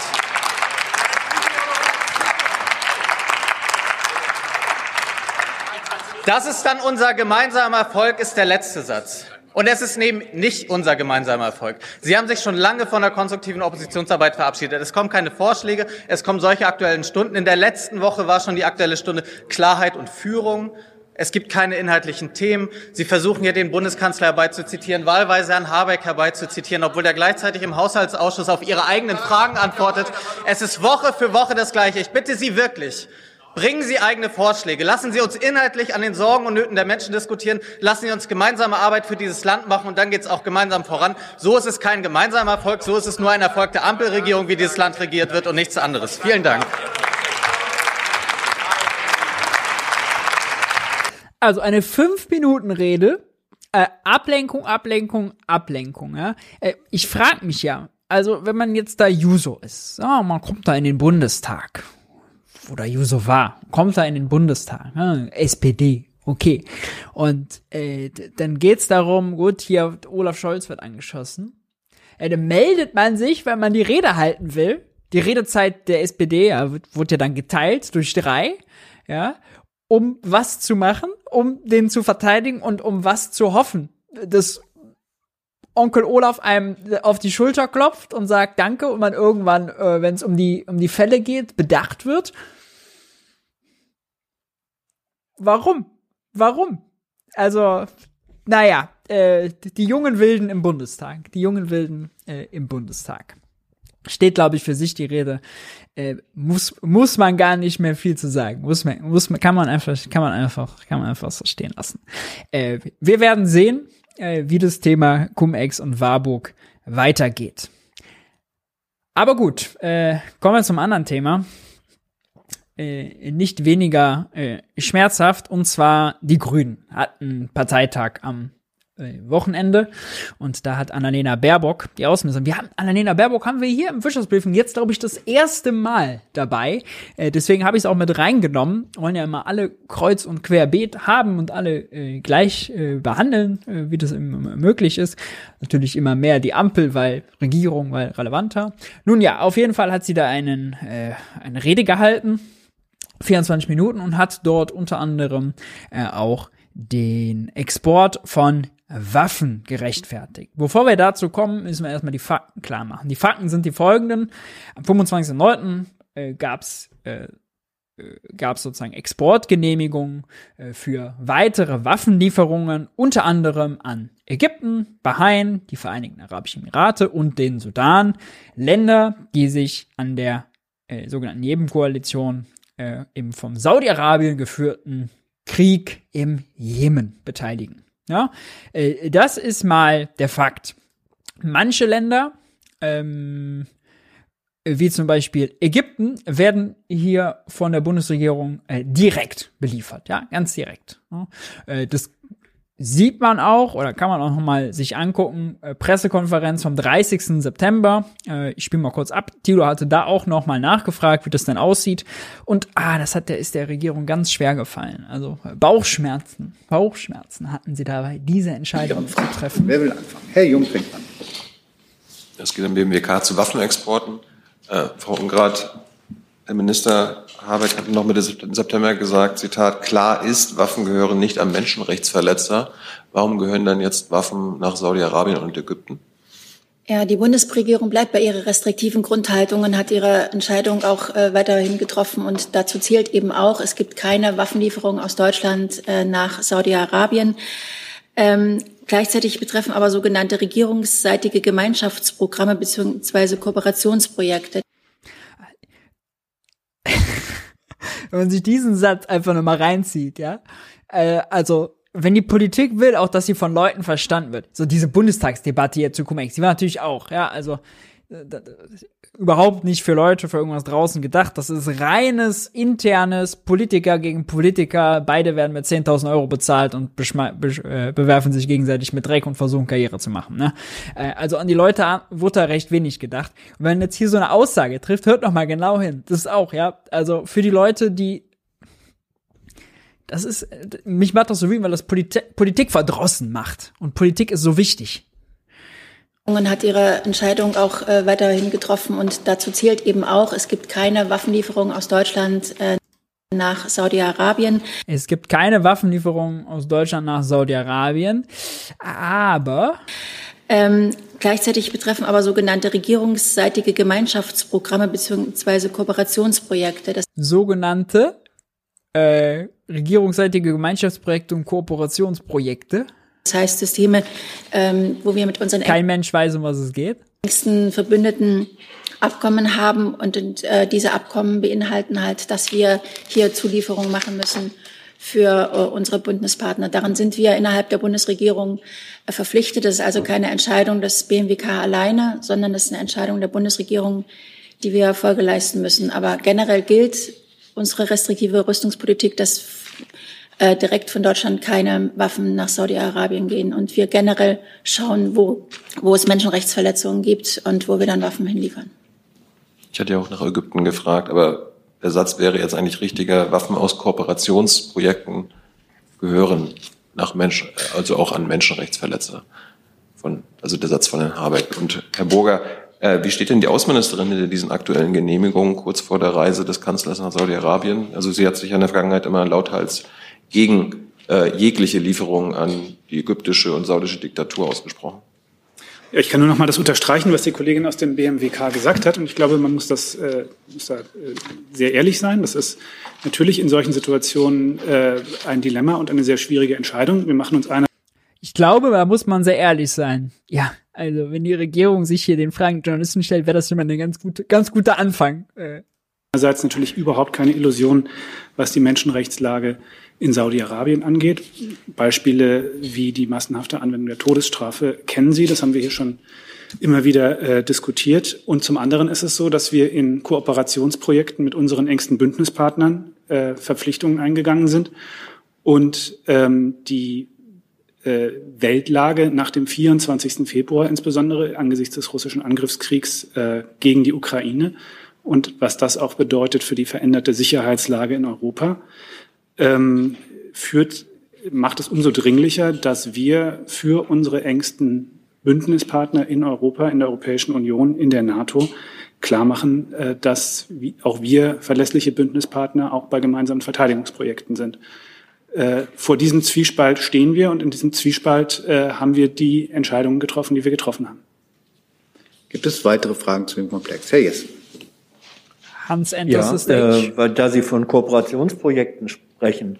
Ähm, die Lieferungen an Ägypten sind doch über keine Kooperationsprojekte eingebunden, wenn ich das richtig sehe. Warum bekommt Ägypten dann Zugang zu insgesamt über 200 Such- oder Gefechtsköpfen? Ähm, Sie haben recht. Es gibt hier teilweise äh, Entscheidungen, die auch aus äh, vergangenen Legislaturperioden stammen und äh, die noch fortwirken. Ähm, auch im Verhältnis zu Ägypten ist es so, dass ähm, äh, bla bla bla bla bla bla bla bla bla bla. So, äh, rumgedruckste bis zum geht nicht mehr. Die Fakten sind hier alle beschrieben. Deutschland liefert Waffen, Exportgenehmigung go, macht mal ruhig, ja, jedem Koalition. Deutschland hat halt, ist halt, muss halt äh, mit seinen Bündnispartnern Partnern äh, weitermachen und wenn EU draufsteht oder NATO, dann ist das schon okay. Dann ist das ja nicht von Deutschland gelieferte Waffen, die dann plötzlich dann doch in jedem Krieg eingesetzt werden. Das ist natürlich so. So, die Fakten haben wir klar und jetzt hören wir bei Annalena rein, die Annalena Baerbock rein, die im äh, im Grünen Parteitag äh, etwas zu sagt. Äh, Kontext ist, dass sie vorher erklärt, wie staatstragend äh, sie ja sind und dass sie bei vielen Bauchschmerzen haben, aber dann eben doch, ja, um eben der Regierungsverantwortung bewusst zu werden, Sachen dann doch mitmachen. Und in dem Pathos spricht sie jetzt auch über Rüstung und bringt dort ein Argument, was äh, uns besonders stutzig machen sollte.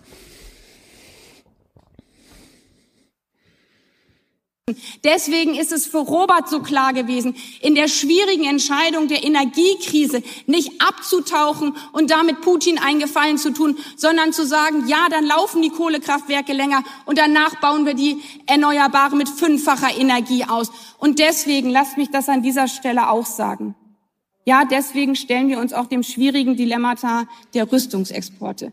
Ich weiß, und auch dafür bin ich dankbar, dass das viele nicht verstanden haben, erst recht nicht auf dem ersten Blick, wo es hieß, die liefern jetzt nach Saudi-Arabien. Ich möchte aber eins sagen. Erstens, wir liefern direkt nicht nach Saudi-Arabien. Es gibt keine Waffenlieferung aus Deutschland nach Saudi-Arabien, wo Menschenrechte mit Füßen getreten werden. Dafür kriegt man, äh, dafür kriegt man donnernden Applaus. Und das Zweite ist, ja, wir haben bei einem Gemeinschaftsprojekt, was ein Altvertrag ist, den haben andere vor uns abgeschlossen. Sind wir nicht schuld? Exportgenehmigung haben wir gegeben, aber wir sind nicht schuld. Nein. Das war unglaublich schwer für uns, für Robert und mich. Aber wir können da nicht sitzen und sagen, schwupps, dieser Altvertrag ist weggezaubert, den gibt's jetzt einfach nicht mehr. Sondern er ist da. Und in dieser schwierigen Abwägung dass wir mehr europäische Rüstungskooperation wollen und brauchen, weil ansonsten reichen die 100 Milliarden niemals aus. Und ich will nicht, dass wir noch mehr im sozialen Bereich sparen und Lisa dann keine Mittel mehr hat für die Kinder, die sie dringend brauchen. Ich will europäische Zusammenarbeit bei Rüstungsfragen, damit wir uns verteidigen können, aber damit wir nicht Sozialstaat gegen Verteidigung am Ende stellen müssen. Und deswegen ich spule nochmal zurück, hört nochmal genau hin. Das ist also europäische Zusammenarbeit bei Rüstungsfragen, damit wir uns verteidigen können, aber damit wir nicht Sozialstaat gegen Verteidigung am Ende stellen müssen. Und deswegen stellen wir uns auch diesen Dilemmata der schwierigen europäischen Rüstungsexporte. Und deswegen sorgen wir dafür mit einem Rüstungsexportkontrollgesetz, dass wir unsere Verantwortung restriktiv ja, also, äh, die 100 Milliarden Sondervermögen der Bundeswehr, die müssen reichen und die reichen nur, wenn Deutschland Daumen hoch gibt zu den Exportgenehmigungen, denn das sind ja europäische Kooperationsprojekte, eine äh, Koordination auf europäischer Ebene im Thema Rüstung wird gewollt. So, das ist aber noch ein ganz anderes Argument, dass man sagt, ey, wir Europäer tun uns zusammen, um Waffen zu produzieren, um Rüstung zu produzieren. Äh, oder wir Europäer tun uns zusammen, um Rüstung in alle Welt zu exportieren, auch wenn wir wissen, dass da Rüstung in Länder exportiert wird, die Krieg führen im Jemen. Ja, äh, das ist äh, hier das Argument. Das ist schon, also außenpolitisch schon fragwürdig, aber ökonomisch eben auch. 100 Milliarden Euro Sondervermögen für die Bundeswehr sind explizit in die, ins Grundgesetz geschrieben worden, haben sie CDU noch für angebettelt, um eine Zweidrittelmehrheit dafür zu bekommen. Die 100 Milliarden Sondervermögen für die Bundeswehr gehen am Haushalt vorbei. Die gehen an der Schuldenbremse vorbei. Ja, die sind extra, extra Topf, nirgendwo muss dafür gekürzt werden. Während der Regierungszeit der Ampel. Nirgendwo für. Nicht ein Euro. Nicht ein Euro. Dass also deswegen bei Lisa Paus als Familienministerin Geld für Kinder fehlt, ist ein an den Haaren herbeigezogenes Argument. Ja, und es ist es ist besonders billig, weil es diesen ganz emotionalen, man sieht ja schon, wie viel Pathos die diesen emotionalen Widerspruch bedient und diese, Emotionen bedient. A, unsere Kinder, die Familienministerin, die muss ja Geld haben, wo er da zustimmt und dann was einfach nur der Trick ist und mit anderen sagen, ja, okay, ja, doch, diese Kooperationsprojekte, ja, doch auch schon, die aber am Ende geht's ja gar nicht nur um diese Kooperationsprojekte, dass man halt gemeinsam was produziert, ja, um sich als Europa im Zweifelsfall verteidigen zu können, sondern dass man ja gemeinsam an, an kriegsführende Parteien exportiert, ja. Dafür, dafür wird jetzt sozusagen die, das Geld für die Familienministerin missbraucht. Also, ökonomisch und sonst an den Haaren herbeigezogen. Ähm, fragwürdig. Einfach, also. Alle haben applaudiert, alle haben applaudiert, weil sie natürlich zustimmen. Lisa Paus als Familienministerin soll viel Geld haben, ja, soll sie auch. Aber die Argumentationskette hier Hanebüchen, Hanebüchen, billig. Das ist wirklich billig. Das ist äh, mit der Verkaufsstrategie kann man kann man kann man auch Kühlschränke in der Antarktis verkaufen. Ja. Nun ja, das lassen wir auch so stehen und kommen doch zu guter Letzt zum Interview, was Thilo äh, geführt hat mit Christoph Ploss von der CDU. Und zwar haben sie ausführlich über das Thema Erbschaftssteuer gesprochen. Ja, und angefangen haben sie mit dem Thema Gerechtigkeit. Ja, Christoph Ploss ein bisschen ausgeführt,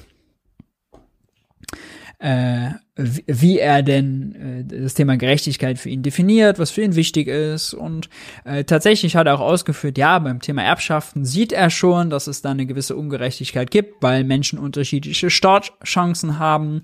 Und dann hat Dido ihn gefragt, ja, reicht denn in dem Moment das Erbschaftssteuersystem so aus oder würdest du da was dran verändern wollen? Würdest du einen höheren Steuersatz wollen? Wie auch immer.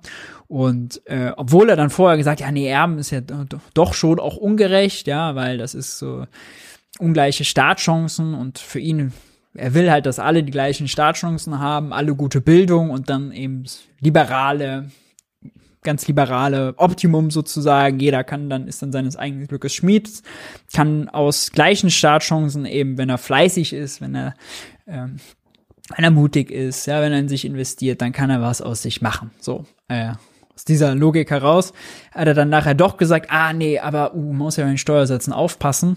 Und äh, genau hier steigen wir mal ein. Immer eine Generation existiert, also ja. gar nicht ein Familienbetrieb ist. Klar. Aber da gibt es ja auch schon wieder Beispiele. Irgendwie, keine Ahnung, so ein Familienbetrieb äh, hat einen Wert von 100 Millionen Euro. Dann gibt es eine angenommene Erbschaftssteuer von 20 Prozent. Pass auf. Ja. Das würde bedeuten, äh, die müssten 20 Millionen Euro Steuern zahlen. Da gibt es ja dann das Modell, dass der Staat mit diesen 20 Milliarden, also 20 Prozent stiller Anteilseigner dieser Firma wird und die Firma über Jahre und Jahrzehnte diesen Anteil absteuern kann. Ja, das ist ein, das ist ein sehr kompliziertes Modell, deswegen hau ich, na, deswegen hau ich jetzt ungern irgendwie äh, eine Zahl raus. Weiß ja auch, dass die so eine Zahl einem schnell dann um die Ohren fliegen kann. Aber viele rechnen ja wirklich durch. Lohnt sich das, eine Firma in die nächste Generation zu geben? Oder ist die Besteuerung so hoch, dass ich am besten jetzt verkaufe, dann mit dem Geld woanders hingehe, äh, mir ein schönes Leben mache und vielleicht im Ausland noch das Geld an die nächsten Erbengenerationen geben kann. Und dann ist Klar. nichts gewonnen. Und es gibt natürlich schon auch Modelle, äh, das haben zumindest so bunter Steuerzahler und andere äh, durchgerechnet, ähm, mit Blick auf die Linken und auch auf die SPD. Eine Erbschaftssteuer würde häufig nach diesen Modellen dazu führen, dass Firmen gar nicht mehr existieren könnten, äh, Gerade auch, wenn die dann sich nach dem Vermögen, Betriebsvermögen bemisst oder auch nach dem Umsatz. Ne? Weil es gibt ja auch Firmen, die jetzt in großen Schwierigkeiten sind. Und wenn die dann jetzt noch eine hohe Erbschaftssteuer raufbekommen, dann wäre das schlecht. Wie ne? gesagt, das lässt sich ja lösen. Ich wollte, wollte nur. Aber ich bin ja da auch sehr offen und äh, konstruktiv. Äh, ich habe nur, wie gesagt, jetzt keine Zahl, die kann ich auch nicht nennen. Ähm, da müsste ich nochmal ja, auch. Aber wenn du sagst, muss alles sehr niedrig sein, das war ja deine Lösung jetzt. Genau, also, also ich würd, noch na, niedriger als zwei Prozent. Ja, genau, na, im Moment ist ja das Problem, dass viele die Erbschaftssteuer gar nicht zahlen. Ne? Das ist ja das Problem. Weil sie nichts erben. Äh, nee, auch, auch die äh, erben. Also das, äh, und deswegen wäre ich dafür, dass man sagt, man hat einen eher niedrigen Steuersatz. Was heißt? Also es gibt, es gibt ja zum Beispiel der Clemens Fuß, äh, Präsident des IFO-Instituts. Ähm, der hat äh, das mal durchgerechnet. Ich habe jetzt wie ah, Clemens Fuß war auch mal zum Interview bei Tilo außerdem äh, sehr empfehlenswert. Auch die Steuersätze äh, da nicht im Einzelnen drauf, müsste ich mir mal angucken, was er damals dazu geschrieben hat, aber der hat sehr klar auch nachgewiesen, man kann eine relativ niedrige Erbschaftssteuer einführen, die gleichzeitig dafür sorgt, dass Familienbetriebe auch in die nächsten Generationen äh, weitergegeben werden könnten, dass Arbeitsplätze erhalten bleiben, aber man trotzdem auch an Vermögen rankommt, weil das eben mit Blick auf die Chancengerechtigkeit sehr wichtig ist. Und das, das ist ja immer so eine Abwägung. Ähm, und deswegen meinte ich eben auch, man muss immer so politische Entscheidungen auch aus unterschiedlichen Perspektiven betrachten. Habe ich verstanden. Wie gesagt, ich, ich habe nur nachgefragt, weil du Leistungsgerechtigkeit ja. angesprochen hast, Generationengerechtigkeit, das sind deine Prinzipien. Ja, auch Gener genau, Chancengerechtigkeit. Und dann habe ich mir gewundert, warum du dann für eine sehr niedrige Erbschaftssteuer bist. Hast du jetzt schon ein paar ja. Mal gesagt. Wie sieht es mit Vermögen aus? Da, ich bin sehr gegen eine ähm, bei der, vielleicht nehme ich das jetzt auch vorweg, ähm, aber äh, was bei ihm immer Prämisse ist, ist, ähm, egal welche Steuer, ob jetzt Vermögensteuer gleich oder Erbschaftssteuer, äh, wenn er sagt, dann wandern die Familienbetriebe ins Ausland ab. Ja, äh, wird immer natürlich der Familienbetrieb erwähnt, ja, äh, äh, als, als wäre das sozusagen die, äh, sozusagen, also als hätten die das klassische Familienunternehmen ist so leicht, einfach die Produktion und die, die Verkauf und alles schön ins Ausland zu verlagern, ja, als wäre das einfach alles alles möglich. Ist es natürlich nicht.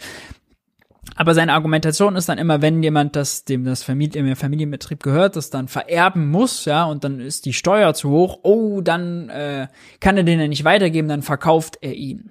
Ja, verkauft er den Betrieb. In seiner Argumentation klingt es dann so, als wären Betrieb und Arbeitsplätze dann weg.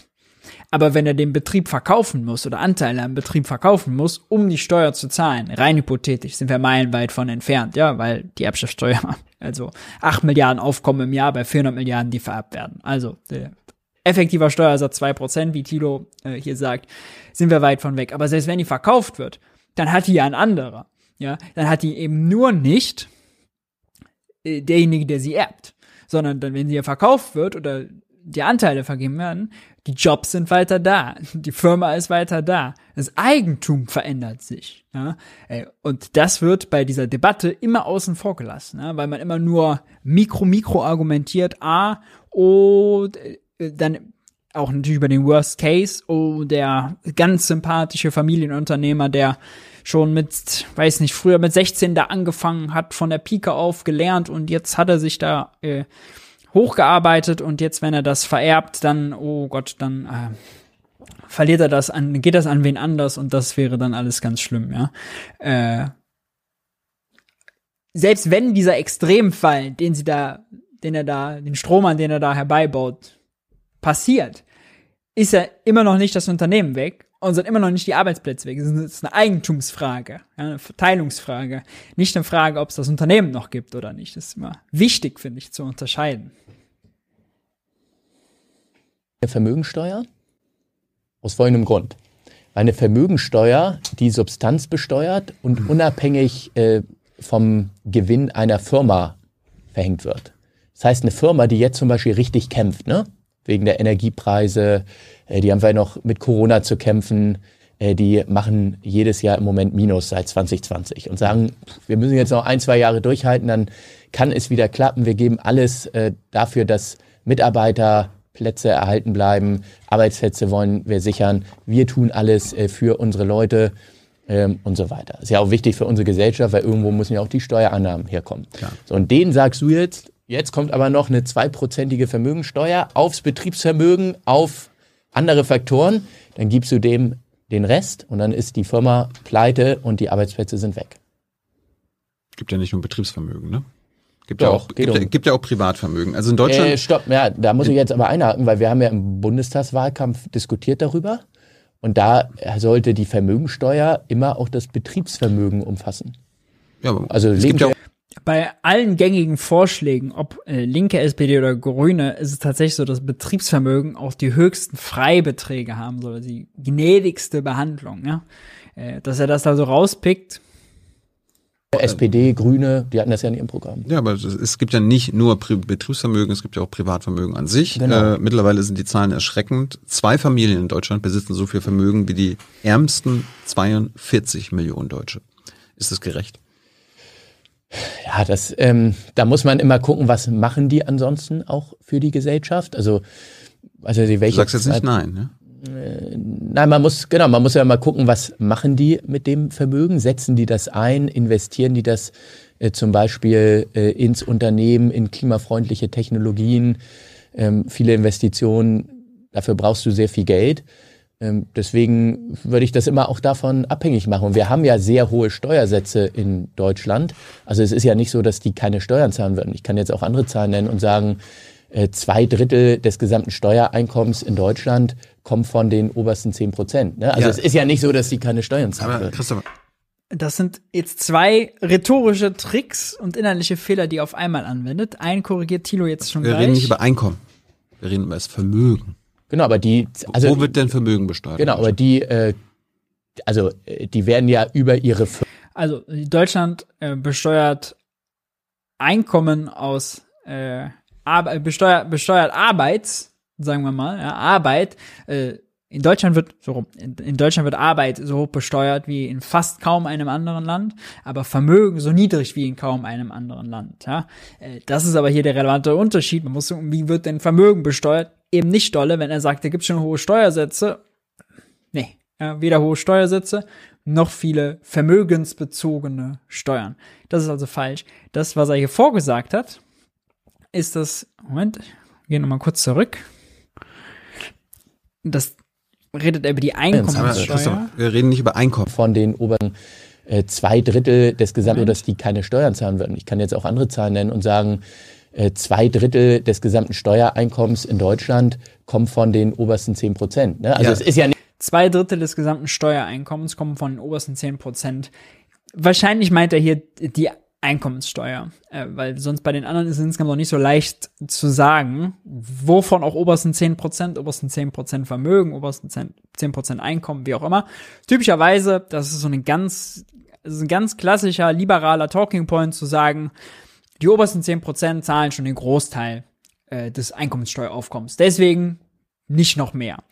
Das ist aber falsch, ein falscher Vergleich, das sind Äpfel und Birnen. Es geht ja nicht darum, wie viele Köpfe wie viele Steuern zahlen und ob das im Verhältnis gleich ist, also die 10%, 10 äh, Bestverdiener, die, die, die äh, 10% mit dem höchsten Einkommen, ob die sozusagen welchen Anteil an Steuern die zahlen, sondern wie viel Anteil an Einkommen sie haben, wie viel Anteil an Steuern sie zahlen. Ja, also man muss ein, man muss gucken, wie viel verdienen diese 10% und das vergleichen damit, wie viel Steuern sie zahlen. Dann findet man heraus, ob das fair ist. Man kann nicht einfach sagen, die 10%, ja, die zahlen, jetzt bei ihm seiner Logik, was er gesagt hat, zwei Drittel, die Zahl kann ich jetzt nicht aus dem Kopf äh, bestätigen oder äh, wie auch immer, aber geht nicht um, ob die 10% zwei Drittel zahlen, weil wenn die 10% auch zwei Drittel des gesamten Einkommens verdienen, ist auch okay, wenn sie zwei Drittel der Einkommenssteuer zahlen. Ja? Die Information ist aber notwendig. Man kann nicht einfach, das ist ja Äpfel und Birnen, man kann nicht einfach die Köpfe nehmen und dann, äh, dann sozusagen das Steueraufkommen damit vergleichen. Das geht nicht auf, ist aber ein, ja, ein alter Hut, den sie immer wieder bringen. Immer wieder. Nicht so, dass sie keine Steuern zahlen. Aber Christoph, wir reden nicht über Einkommen. Wir reden über das Vermögen. Genau, aber die. Also, Wo wird denn Vermögen besteuert? Genau, aber die, äh, also äh, die werden ja über ihre Firmen, über auch ihr Einkommen. Ich weiß jetzt nicht, äh, wer das genau ist und was die für ein Einkommen haben. Einkommen führt zu Vermögen.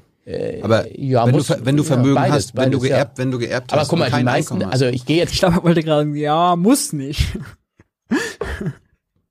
davon aus, wir beide wären jetzt die vermögendsten Deutschen, mal hypothetisch gesagt. So, da hätten wir, wir hätten jetzt hier Milliarden. Dann würden wir wahrscheinlich das Geld irgendwo anlegen in Immobilien, in Aktien. Äh, vielleicht würden wir ein bisschen auch liegen lassen. Wir würden möglicherweise in Firmen investieren. Wir haben wahrscheinlich sogar eine Firma, äh, nicht, die weiterhin auch Produkte herstellt oder nicht irgendwas macht, äh, was auch hoffentlich einen guten Nutzen hat für die Gesellschaft. Dann würden wir Umsatzsteuer zahlen, dann zahlen wir äh, Kapitalertragssteuer. Ne? Wir zahlen möglicherweise selber auch Lohnsteuer, die wir ja deutlich höher als bei Leuten, die weniger Vermögen. haben. Ja, aber das Vermögen ist ja in der Regel äh, auch besteuert worden. Also es ist ja, ist ja nicht so, dass man da auf einmal fällt. Wir äh, haben gerade über Erbschaftssteuer geredet, ne? Genau das ist auch der Klassiker Doppelbesteuerung. Ja, ob es um Vermögenssteuer geht, um Erbschaftssteuer. Oh, das ist ja schon mal besteuert worden, das darf man nicht nochmal besteuern.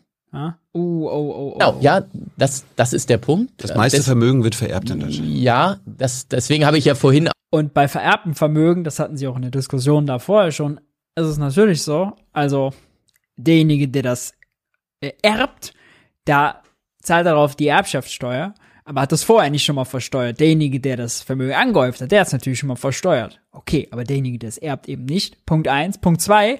Bei anderen Doppelbesteuerungen, wie zum Beispiel, wenn Rente dann nochmal besteuert wird oder wenn man in den Supermarkt geht und plötzlich mit seinem äh, Einkommen, was ja schon versteuert ist, eine Butter kauft oder ein Brokkoli oder weiß nicht, äh, ein Brötchen, muss man darauf Umsatzsteuer zahlen. Da hat man auch schon sozusagen eine Doppelbesteuerung. Wenn man tanken geht, muss man darauf wieder Verbrauchssteuer zahlen, Energiesteuer. Äh, dabei bezahlt man den Tank doch mit seinem Einkommen, was schon mal versteuert wurde. Ist auch Doppelbesteuerung. Ist das nicht dann auch irgendwie unfair? Ist das nicht auch ein Problem? Hm. auch gesagt, äh, das, das ist ein Punkt, an den man rangehen muss. Deswegen würde ich aber über die Erbschaftssteuer rangehen. Aber eine Vermögensteuer äh, hätte den Effekt, dass sie auch sehr viele treffen würde, die nicht irgendwo mit einem schönen äh, Cocktail in der Liege sitzen und einfach nur ihre Milliarden genießen. Und deswegen finde ich es eine Erbschaftssteuer viel zielgenauer, wenn wir über diese berechtigten Ziele sprechen. Du hast gerade das Beispiel mit uns beiden angesprochen. Ja. Nehmen wir das.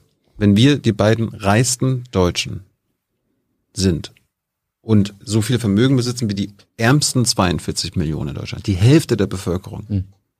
dann ist, dann kann das gerecht sein. Du hast jetzt vorher Ja. nicht Nein gesagt. Ja, deswegen habe ich ja gesagt, bei der Erbschaftssteuer, da muss man rangehen. Das ist für mich der entscheidende Hebel. Ja, aber solange ich nicht sterbe, dann ist mein Ver- ist unser Vermögen äh, okay oder was? Dass wir, dass wir mehr besitzen als die unteren 42 Millionen Deutsche? Ja, aber die Zahl, wie gesagt, die zahlen ja schon auch sehr, sehr viele Steuern. Also ich würde es gar nicht nur auf die Ober...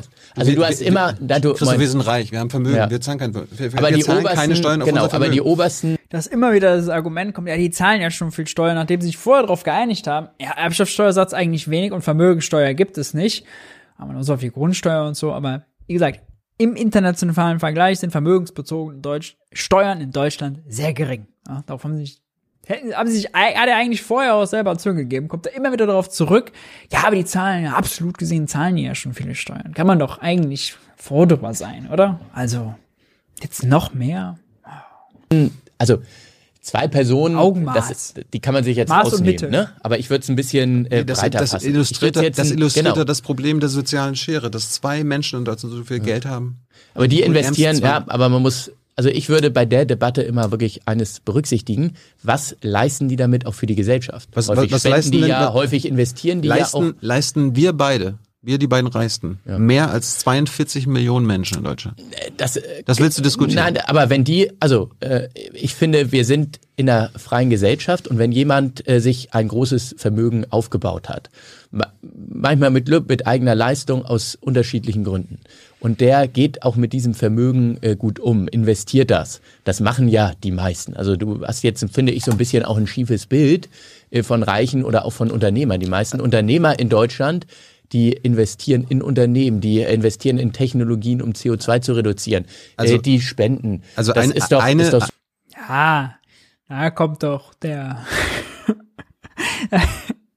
da kommt, da kommen wir doch zum, zum, zum, äh, zum, äh, zum Kern des Pudels, zum Pudels Kern.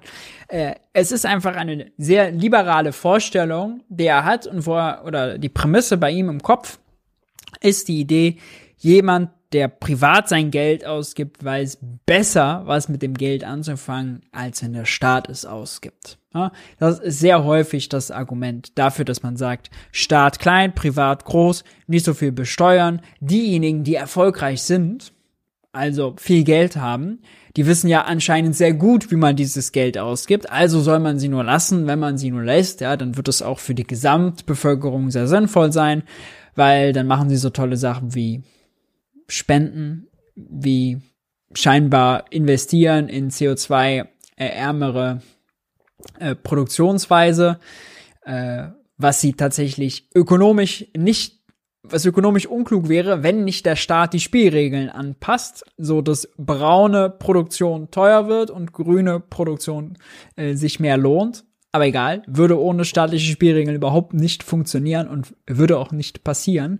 Und passiert ja auch. Also die Wirklichkeit zeigt ja, dass das viel zu langsam passiert, dass die Privatwirtschaft alleine aber auch gar nicht genug Anreiz verspürt und gar nicht die richtigen Rahmenbedingungen hat, um selber gleich zu sagen, ah, oh, die fossilen Energien sind günstiger, äh, damit können wir jetzt mehr Profit machen. Äh, ja, aber nee, machen wir ja nicht, denn wir haben ja viel Geld und wir sind ja verantwortungsbewusst und deswegen, äh, pff, also, nee, nehmen wir nicht wahr. Äh, investieren wir jetzt unser ganzes Vermögen in, äh, in CO2-sparende Produktion. Ah, das ist natürlich die Welt, in der wir leben, ja bloß. Na klar.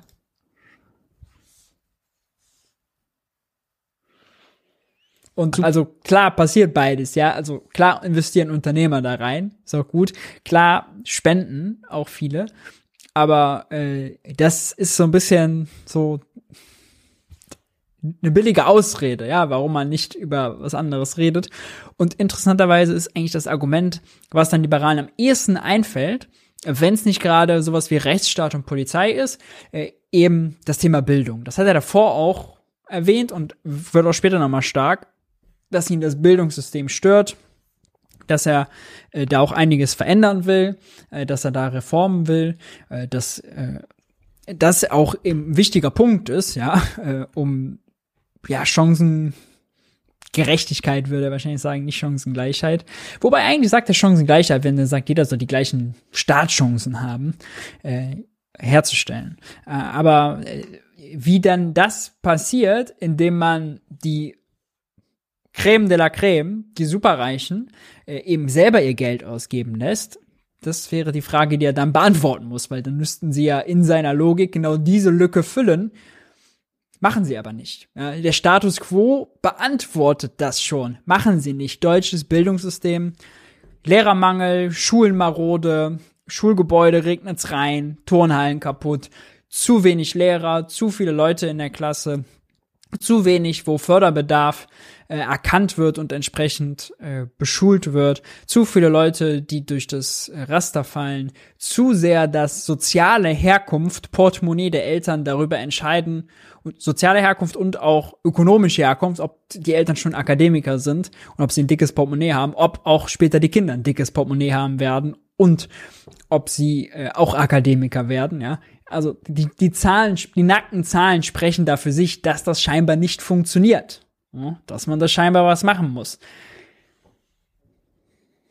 Super. Eine der beiden Familien, über die ich rede, Ja. sind Klatten und Quanz. Ja. Haben die sich das aufgebaut oder haben die das geerbt? Nein, aber äh, ich kann jetzt auch zu den beiden Familien äh, schwer was sagen. Ich habe mich nicht sehr intensiv äh, mit diesen beiden Familien beschäftigt. Aber die haben sich das wenn Vermögen die ja nicht aufgebaut. Genau, aber wenn die sicherstellen, dass zum Beispiel über BMW äh, oder über Oetker oder es gilt ja auch für andere, die äh, sehr viel Geld haben, äh, wenn die sicherstellen, dass Arbeitsplätze erhalten bleiben, wenn die sicherstellen, äh, dass Investitionen stattfinden, wenn die spenden, wenn die Startups unterstützen, dann ist das doch etwas, was unserer Gesellschaft sehr gut tut. Und die zahlen ja auch schon sehr hohe Steuern. Ich kenne jetzt nicht die genauen Nicht auf- Steuersätze nicht von auf denen. ihrem Vermögen. Naja, die werden ja wahrscheinlich sehr hohe Kapitalertragssteuern zahlen, die werden wahrscheinlich Das tat besonders weh, weil die Kapitalertragssteuer ist eine Einkommenssteuer, keine Vermögenssteuer. Ähm, leicht daneben. Leicht daneben. Kapitalertragssteuer ist natürlich, wenn man Vermögen hat, Ersparnisse und man legt die an und erwirtschaftet Zinsen zum Beispiel oder Dividendeneinkünfte. Ja, das Einkommen, was quasi aus dem Vermögen resultiert, wird dann besteuert. Klugscheißer Hinweis wäre trotzdem, es ist keine klassische Vermögensteuer. Ja. Aber auch eine höhere Kapitalertragssteuer würde natürlich helfen, um die Schere, die auseinandergeht, nicht so weit auseinanderdriften zu lassen. Ja. Aber auch bei der Kapitalertragssteuer sehen wir eine Privilegierung. Einkünfte aus Zinsen, Dividenden und so weiter werden nur mit 25 Prozent besteuert. Klar, sie werden dann auch schon mal auf Unternehmensebene besteuert, aber sonst für den, der es am Ende bekommt, 25 Prozent und Arbeit bis zu 45 Prozent ja, und sehr schnell über 25 Prozent. Hm. äh, Grunderwerbsteuern zahlen für Immobilien, die werden Grundsteuer zahlen. Also mich würde es jetzt sehr wundern, wenn die auch auf das, was sie mit ihrem Vermögen machen, äh, keine oder kaum Steuern zahlen würden. Kann ich mir kaum vorstellen. Ich überrascht ein bisschen, weil wenn ich andere CDUler in den letzten Monaten hier zu Gast hatte Mhm. und über diese zwei Familien, die so viel Vermögen haben wie die unteren 42 Millionen, Mhm. dann hat jeder von denen gesagt, das ist ein Problem das ist Mhm. scheiße und da müssen wir was machen. Das hast du jetzt noch nicht mal gesagt. Ich finde, wir müssen an andere Sachen rangehen. Ähm, über das, was wir vorhin gesprochen haben. Das ist dann die frühkindliche Bildung wird vor allem gestellt. Wir müssen jeden Menschen in die Lage versetzen, die eigenen Ideale zu verwirklichen, äh, Chancen äh, zu ergreifen. Was bringt denn jetzt, das Bild- ist das was Problem. bringt jetzt Bildung bei den Kindern und Jugendlichen gegen diese Ungleichheit? Naja, weil wir, ja, aber die äh, Ungleichheit, die entsteht häufig, wenn du dich zum Beispiel mit Bildungsforschern unterhältst, dass in vielen Familien gar nicht Deutsch gesprochen wird und dass, in, dass viele Familien Thema Ablenkung, also ich von Tim Klüssendorf äh, im Bundestag abgeguckt. gerade ärmere Familien äh, häufig äh, ihre Kinder natürlich auf die Schule schicken, aber dann gar nicht den Kindern helfen, einen äh, guten Werdegang zu vollziehen. Aber Klatt und, und Quanz sind ja auch nicht wegen Bildung. Na, Moment, aber ja, stopp, aber da, das ist doch der entscheidende Punkt. Äh, wenn wir wissen, dass in der Gesellschaft es im Moment so ist, dass diejenigen aus eher wohlhabenden Verhältnissen deut mit deutlich größerer Wahrscheinlichkeit Abitur machen, äh, mehr Geld verdienen, ne, Masterabschlüsse machen, mhm. äh, eine Promotion äh, mhm. machen, dann müssen wir gucken, wie können wir stärker in frühkindliche Bildung investieren und auch diejenigen aus ärmeren Haushalten äh, dazu bringen, dass sie auch diese Chancen bekommen. Und das ist mein Ideal. Äh, vielleicht wäre es auch ein Trick, einfach mal zu schauen, ob man ärmere Haushalte nicht ein bisschen reicher machen kann, weil scheinbar hat ja das Portemonnaie und finanzielle Sorgen, Freiheit damit zu tun, wie die Kinder in der Schule klarkommen und mein Ziel. Und da habe ich ja eben auch gesagt, natürlich gibt es auch Missstände. Ne, das äh, haben wir bei der Erbschaftssteuer eben festgehalten. Aber ist das ein Missstand, dass zwei Familien so viel Vermögen haben wie die unteren 42 Millionen? Natürlich äh, würde ich mir auch wünschen, dass ähm, das angeglichener wäre, äh, gar keine Frage. Aber, Aber du willst nichts dagegen machen. Äh, ja, ich habe ja gesagt, ich würde bei der Erbschaftssteuer schon was machen. Das heißt, wenn das Vermögen an die nächsten Generationen vererbt wird, dann würde ich daran gehen. Aber solange nicht gestorben wird und nicht vererbt wird? Ist das halt so. Naja, aber was anders wird es ja kaum gehen, wenn jetzt jemand zum Beispiel ja, du könntest, schon hohe, du könntest eine Vermögensabgabe. Ja, wenn wir über Erbschaftssteuer reden, dann werden wir ja, würden wir ja dafür sorgen, dass zum Beispiel diejenigen, die einfach nur Vermögen rumliegen haben, dann, wenn sie das Geld an die nächste Generation geben, hohe Steuern zahlen müssten, ne? Oder Steuern zahlen müssten. So, damit würden wir das Problem lindern oder äh, hoffentlich beheben. Es gibt aber natürlich auch Milliardäre in Deutschland, die haben sich das aufgebaut, die haben schon hohe Steuern gezahlt. Und jetzt kann man sagen, wenn die eine Milliarde abgeben, schadet denen das auch nicht. Aber die haben eben schon viele Steuern gezahlt und äh, wir haben ja auch äh, Erkenntnisse, wenn man zu hoch besteuert und Deutschland ist eines der Länder mit den höchsten Steuern weltweit. Jetzt schon wieder über Einkommen.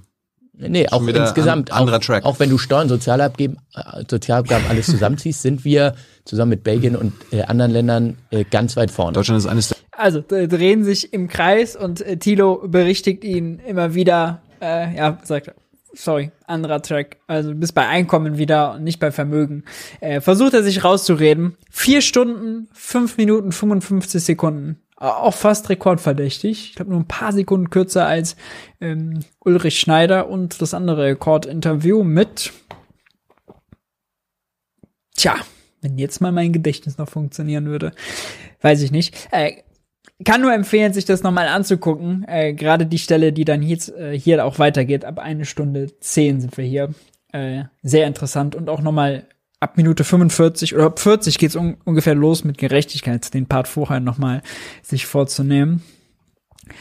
Sehr, sehr interessant. Ja, sehr, sehr interessant. Wir kommen zum Schluss. Zeit für naive Fragen. Wenn ihr Fragen habt. Ich habe gesehen, einige Fragen kamen zwischenzeitlich schon im Chat. Die verliere ich dann immer wieder, weil der Chat vollgeschrieben wird und dann kann ich nicht hochscrollen. Also, wenn ihr Fragen habt, kann zu dem sein, worüber wir gesprochen haben, kann zu ökonomischen Themen im Allgemeinen sein, kann zu was auch immer sein, dann haut sie jetzt gerne rein in den Chat. Äh, dann nehmen wir uns die vor. In der Zwischenzeit bis äh, genau das, äh, da wurde gerade mal im Chat erwähnt, das Rekordinterview war mit äh, Voskuhle. Genau, genau, auch sehr empfehlenswert. Oh ja, ja, ja. In der Zwischenzeit nochmal der Hinweis darauf, wenn ihr jung und naiv schätzt, ja, äh, dann könnt ihr euch überlegen, jung und naiv finanziell zu unterstützen. All die Formate gibt es nur wegen euch. Ähm, die Details dazu seht ihr jetzt eingeblendet oder unten in der Videobeschreibung. Bei finanzieller Unterstützung ab 20 Euro werdet ihr namentlich im Abspann verewigt. Bevor wir gleich aber den Abspann laufen lassen, machen wir noch, machen wir noch ein paar Fragen. Naive Frage. Wie findest du die Idee eines Maximalvermögens? Äh, schwierig umsetzbar, natürlich. Schwierig umsetzbar. Und ich glaube, mm, in absoluten Zahlen auch gar nicht so notwendig. Ja. Bernie Sanders hat, glaube ich, irgendwann mal gesagt, niemand, äh, Billionaires shouldn't exist. Ja, niemand sollte, braucht Milliardär zu sein, sozusagen. Ähm, Interessanter ist, glaube ich, der Vergleich zu Leuten mit kleinem Einkommen, also wirklich die Schere, ja, die, das Ausmaß der Spreizung, ne, das ist relevant. Und äh, im Ideal sollte das möglichst klein sein, nicht nur aus Gründen der sozialen Gerechtigkeit, sondern auch damit Demokratie funktioniert, ähm, damit sie gut funktioniert, ähm, damit alle sich beteiligt fühlen, damit äh, das Gerecht Gerechtigkeitsgefühl dem gedient wird und natürlich auch, ja, ganz klar, das Leistungsprinzip, denn wer reich erbt, der leistet nichts, aber hat äh, gleich viel Kohle auf dem Konto. Das heißt, Kohle und Leistung äh, stimmen nicht überein. Ja. Wie stehen die Chancen, dass ich Becker Lutze mal in den Stream einlade? Ja, Becker Lutze hat im Moment harte Zeiten. Becker Lutze hat harte Zeiten. Ne? Becker Lutze muss mit den Energiekosten klarkommen und äh, überlegt gerade, wie er das auf die Kunden abwälzen kann. Sein Problem ist aber, äh, die Kunden müssen so schon so viel Geld woanders lassen, äh, deswegen sind die gar nicht in der Lage, das zu zahlen. Außerdem ist die Konkurrenz an den Aldi Backautomaten so stark, dass Becker Lutze wirklich gucken muss, wie er mit dem Geschäft klarkommt. Und äh, anders als Robert Habeck ihm vorschlägt, einfach mal die Produktion dicht zu machen, Winterschlaf einzulegen, dann wieder anzufangen, hat er das Problem, dass er ja Fixkosten hat, die weiterlaufen. er muss weiterhin Miete zahlen, muss weiterhin äh, Personal zahlen und, und, und. Er muss seine Kredite, die er aufgenommen hat, bedienen. Dafür braucht er Einnahmen und muss natürlich auch sein eigenes Leben führen. Ohne Einnahmen äh, steuert er auf die Insolvenz quasi so zu. Und das ist für Becker Lutze keine Lösung. Also ihr seht, äh, Becker Lutze hat, hat schon anderes, anderes zu tun. Wie wirkt sich die Einführung des digitalen Euro auf die Staatsfinanzierung aus? Ändert sie nichts, weil Privatpersonen nicht direkt Staatsanleihen erwerben oder gibt es weitere Aspekte? Äh, das ist eine sehr interessante äh, Frage. Äh, grundsätzlich ändert sich nichts. Digitaler Euro, muss ich vielleicht erklären, ist quasi die digitale Version des Bargeldes. Da arbeitet die EZB im Moment daran, weil man quasi das, das die Eigenschaften des Bargelds, ja, ähm, das ist auch eben kein Schuldschein der Bank ist, sondern der Zentralbank und dass das sicher ist. Ja, das will man in die digitale Welt übertragen und gleichzeitig für technologische Innovationen, ähm, zum Beispiel automatische Bezahlprozesse, Auto fährt ins Parkhaus und das Auto kommuniziert mit der Bezahlschranke quasi automatisch äh, und wickelt äh, den Kaufvorgang ab. Ja, so, solche Sachen. Äh, das, das soll damit äh, ermöglicht werden. Die Ausgestaltung des digitalen Euros aber noch unklar. Ja, also das ist noch so ein Pilotprojekt, wo sie dran arbeiten und gucken, wie sie es machen. Äh, für die Staatsfinanzierung würde das tatsächlich nichts verändern, weil weiterhin gilt, Staatsanleihen werden an die Bietergruppe Bundesemission verkauft. Das sind im Moment 32, 32, ja, 32 äh, Geschäftsbanken, die dafür äh, von der Bundesbank und der Finanzagentur äh,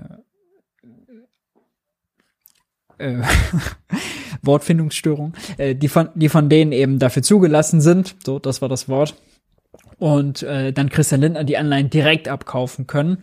Äh, das wird, da würde nichts daran ändern, wenn's, das würde nichts daran ändern, oder daran würde sich nichts ändern, wenn man einen digitalen Euro hat. Ja.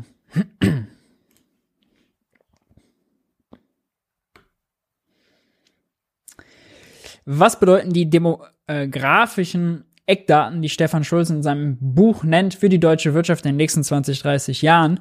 Äh, da will ich doch einfach auf das Interview mit Stefan verweisen, weil da hat sich Stefan viel, viel mehr mit beschäftigt als ich.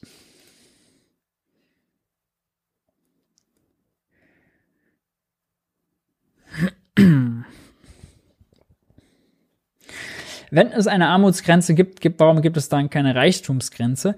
Die Armutsgrenze, die ist äh, eigentlich so definiert, wie ich es eben gesagt habe, ja, dass man eben äh, guckt, okay, was ist so das, der Durchschnittsverdienst, Medianeinkommen und wie viel darunter äh, muss man verdienen, um als arm zu gelten. Es ist eigentlich ja nur eine Statistik, die man hat. Ja.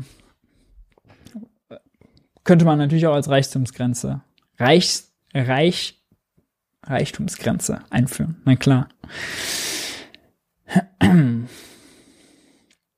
Stimmt es wirklich, dass Unternehmen Netto-Sparer geworden sind? Äh, darauf wird angespielt, wenn es darum geht, zu schauen, was sozusagen jeder Teil einer Volkswirtschaft, Staat, Haushalte, Firmen, ähm, wie sozusagen deren Finanzierungssaldo ist. Also wir sprechen häufig über den Finanzierungssaldo des Staates.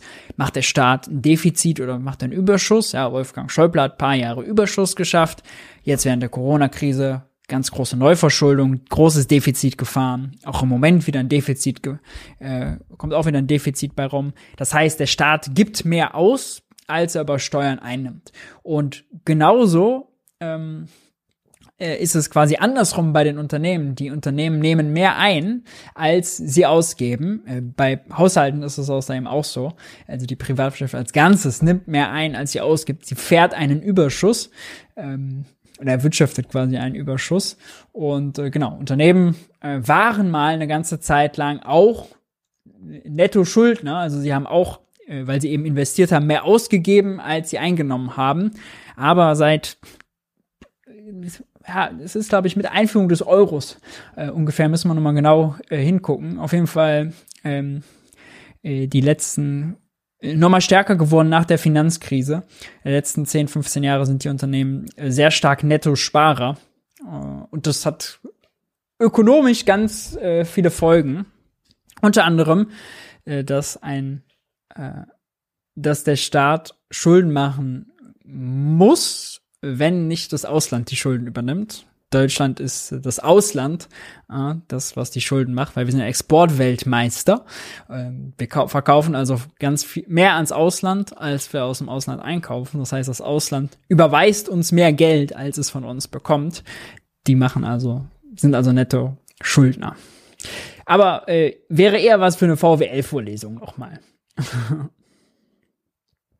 Naive Frage, hat Spekulation etwas mit der jetzigen Inflation zu tun? Äh, ja, auf jeden Fall. Also wenn man zum Beispiel Spekulation bei Nahrungsmitteln anguckt, ja, klar, da wird auf äh, Preisentwicklungen gewettet ähm, mit äh, Derivateprodukten. Äh, da wird deutlich, da werden deutlich mehr Finanzmarktprodukte gehandelt, als tatsächlich Weizen gehandelt wird.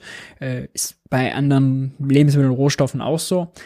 Und ja, also als jetzt Weizen zum Beispiel knapp war, ich habe das in meinem Buch, der neue Wirtschaftskrieg, auch äh, beschrieben, da sieht man ganz genau, ja, Krieg geht los, Russland, Ukraine, große Weizenlieferanten. Da gehen die großen Agrarfonds da rein und wetten auf steigende Preise. Ne? Ähm, also ja, Spekulation hat auf jeden Fall was mit zu tun. Äh, nicht immer nur, sagen wir mal, jetzt so die negative Casino-Zocker-Mentalität Spekulation, sondern auch einfach ja Ungewissheit, Unsicherheit. Ja, äh, das Unternehmen jetzt sich jetzt schon eindecken mit äh, Gas, was dann in ein, anderthalb Jahren geliefert wird, weil sie Angst haben, oh, Gas ist vielleicht knapp und damit den Preis natürlich da hoch äh, pushen. Äh, ja, also die kurze Antwort ist ja und hat aber ganz viele, ganz viele Differenzierungen und Grautöne.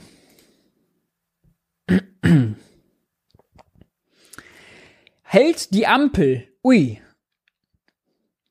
Schwierige Frage. Noch hält sie auf jeden Fall. Und ich äh, glaube auch, dass sie, dass sie halten wird, weil sie ja schon Widersprüche auch äh, aushalten und immer mal wieder wer anders äh, auch gesichtswahrend gewinnt. Bisher zumindest.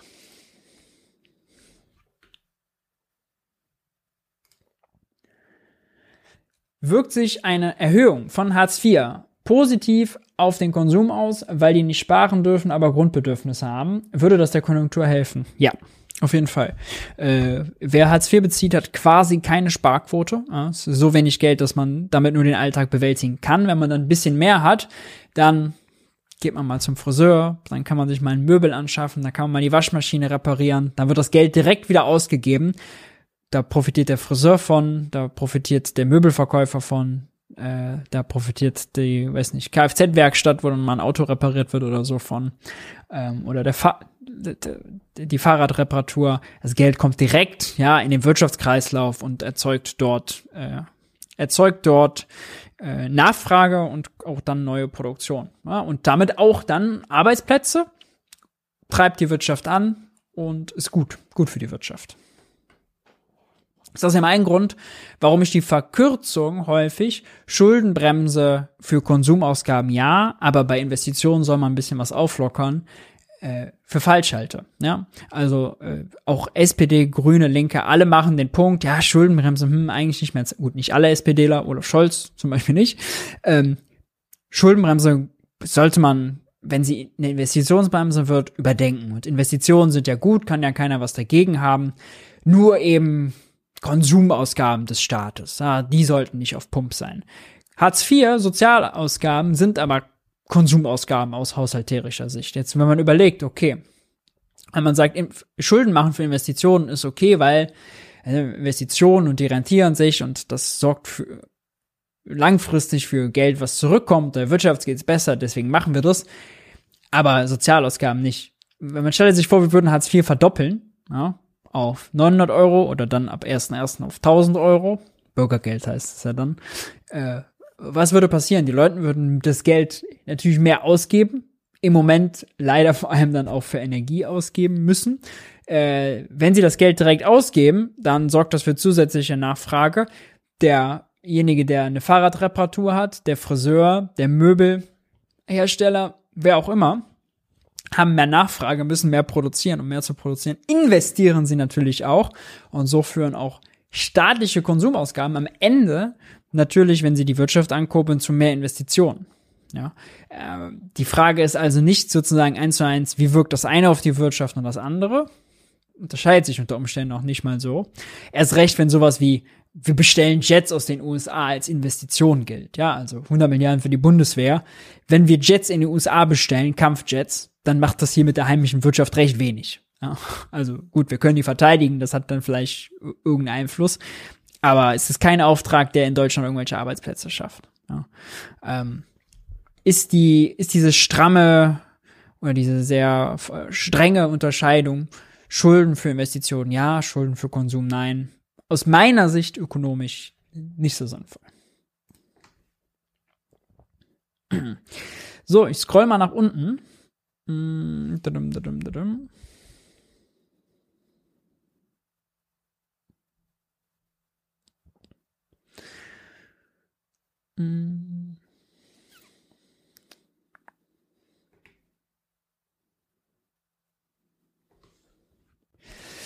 Warum hat Deutschland keine Schulden aufgenommen, als es noch Negativzinsen gab? Äh, hat Deutschland. Während der Corona-Krise gab es Negativzinsen. Ähm, damit oh, der Olaf Scholz als Finanzminister mit dem Verkauf von Staatsanleihen noch so sechs bis acht Milliarden Euro im Jahr verdient. Ja, haben die Banken Geld mitgebracht, um solche Staatsanleihen zu kaufen. Äh, warum, fragt man sich, machen die sowas? Nun ja, äh, auf die Einlagen, die sie bei der Zentralbank haben, mussten sie 0,5% Strafzins zahlen dann also deutsche, sichere deutsche Staatsanleihen zu halten, die eine Rendite von 0,4, äh, minus 0,4 Prozent bringen, ist immer noch minus, ist immer noch 0,1 Prozent sozusagen gespart. Ja, also es lohnt sich, als dann ökonomisch immer noch rentiert. Aber ähm, es ist tatsächlich ein groß, ein, ein Kritikpunkt, der häufig vorgebracht wird, die Regierung hat sich damit auch äh, befasst, warum man zum Beispiel während es Negativzinsen gab, nicht viel mehr langlaufende Anleihen verkauft hat. Ja, also der Staat verkauft ja Anleihen mit einer Laufzeit äh, von einem Jahr, zwei Jahren, fünf, zehn, 15, 30, noch ein paar noch kürzer laufende, egal, verschiedene Laufzeiten. Und wenn man natürlich sagt, wir verkaufen jetzt 30-jährige Anleihen, während die Zinsen auf historischem Tief sind, dann lockt man quasi diese günstige Verschuldung, sage ich mal, äh, für einen längeren Zeitraum ein, weil man nur ein Jahr macht. Und äh, jetzt muss man dann heute, äh, wenn das Jahr vorbei ist, wieder Anleihen verkaufen, aber die EZB hat die Zinsen erhöht, dann wird es natürlich in Anführungszeichen teurer für den Staatshaushalt. Ähm, ja, hätten sie schon, hätten sie schon äh, machen können. Äh, ich würde die Kritik eher woanders sehen, nämlich dass äh, die Zinserhöhungen der Zentralbank gerade unangemessen sind, weil sie bei der Inflationsbekämpfung nicht helfen, aber äh, öffentliche wie private Investitionen erschweren, weil wenn Kredite teurer werden, dann wird natürlich auch investieren teurer. Und wir haben gerade eine ganze Menge, wo wir investieren müssten, ne, um die Energiekrise zum Beispiel zu lösen. Sehr schön. Gut, das war ein schöner Abschluss. 23.05 Uhr, fast zwei Stunden genau, schöne Punktlandung. Äh, damit belassen wir es doch, oder? Schön, dass ihr äh, zahlreich eingeschaltet habt. Schön, dass ihr da wart. Äh, lasst gern jetzt schon mal ein Like da beim Video. Äh, ansonsten, wenn es euch gefallen hat, macht's danach. Äh, wenn ihr was zu kommentieren habt, wenn ihr noch äh, Anregungen habt, haut die immer gerne unten in die Kommentare rein. Ansonsten sehen wir uns um dieselbe Zeit, um 9 Uhr, pünktlich natürlich, wie ihr mich kennt, nächste Woche wieder zum Jung und Naiv Wirtschaftsbriefing und ich will nochmal empfehlen, morgen äh, ist wieder Tilo zugange und zwar um 16 Uhr, wenn ich es richtig gesehen habe, mit Nathalie Amiri, Expertin für Iran und Afghanistan. Äh, über den Iran zu sprechen, äh, ist sicherlich sehr, sehr zeitgemäß gerade. Wahnsinn, was da los ist. In diesem Sinne, haltet die Ohren steif und ich hoffe, wir sehen uns beim nächsten Mal. Macht's gut. Ciao, ciao.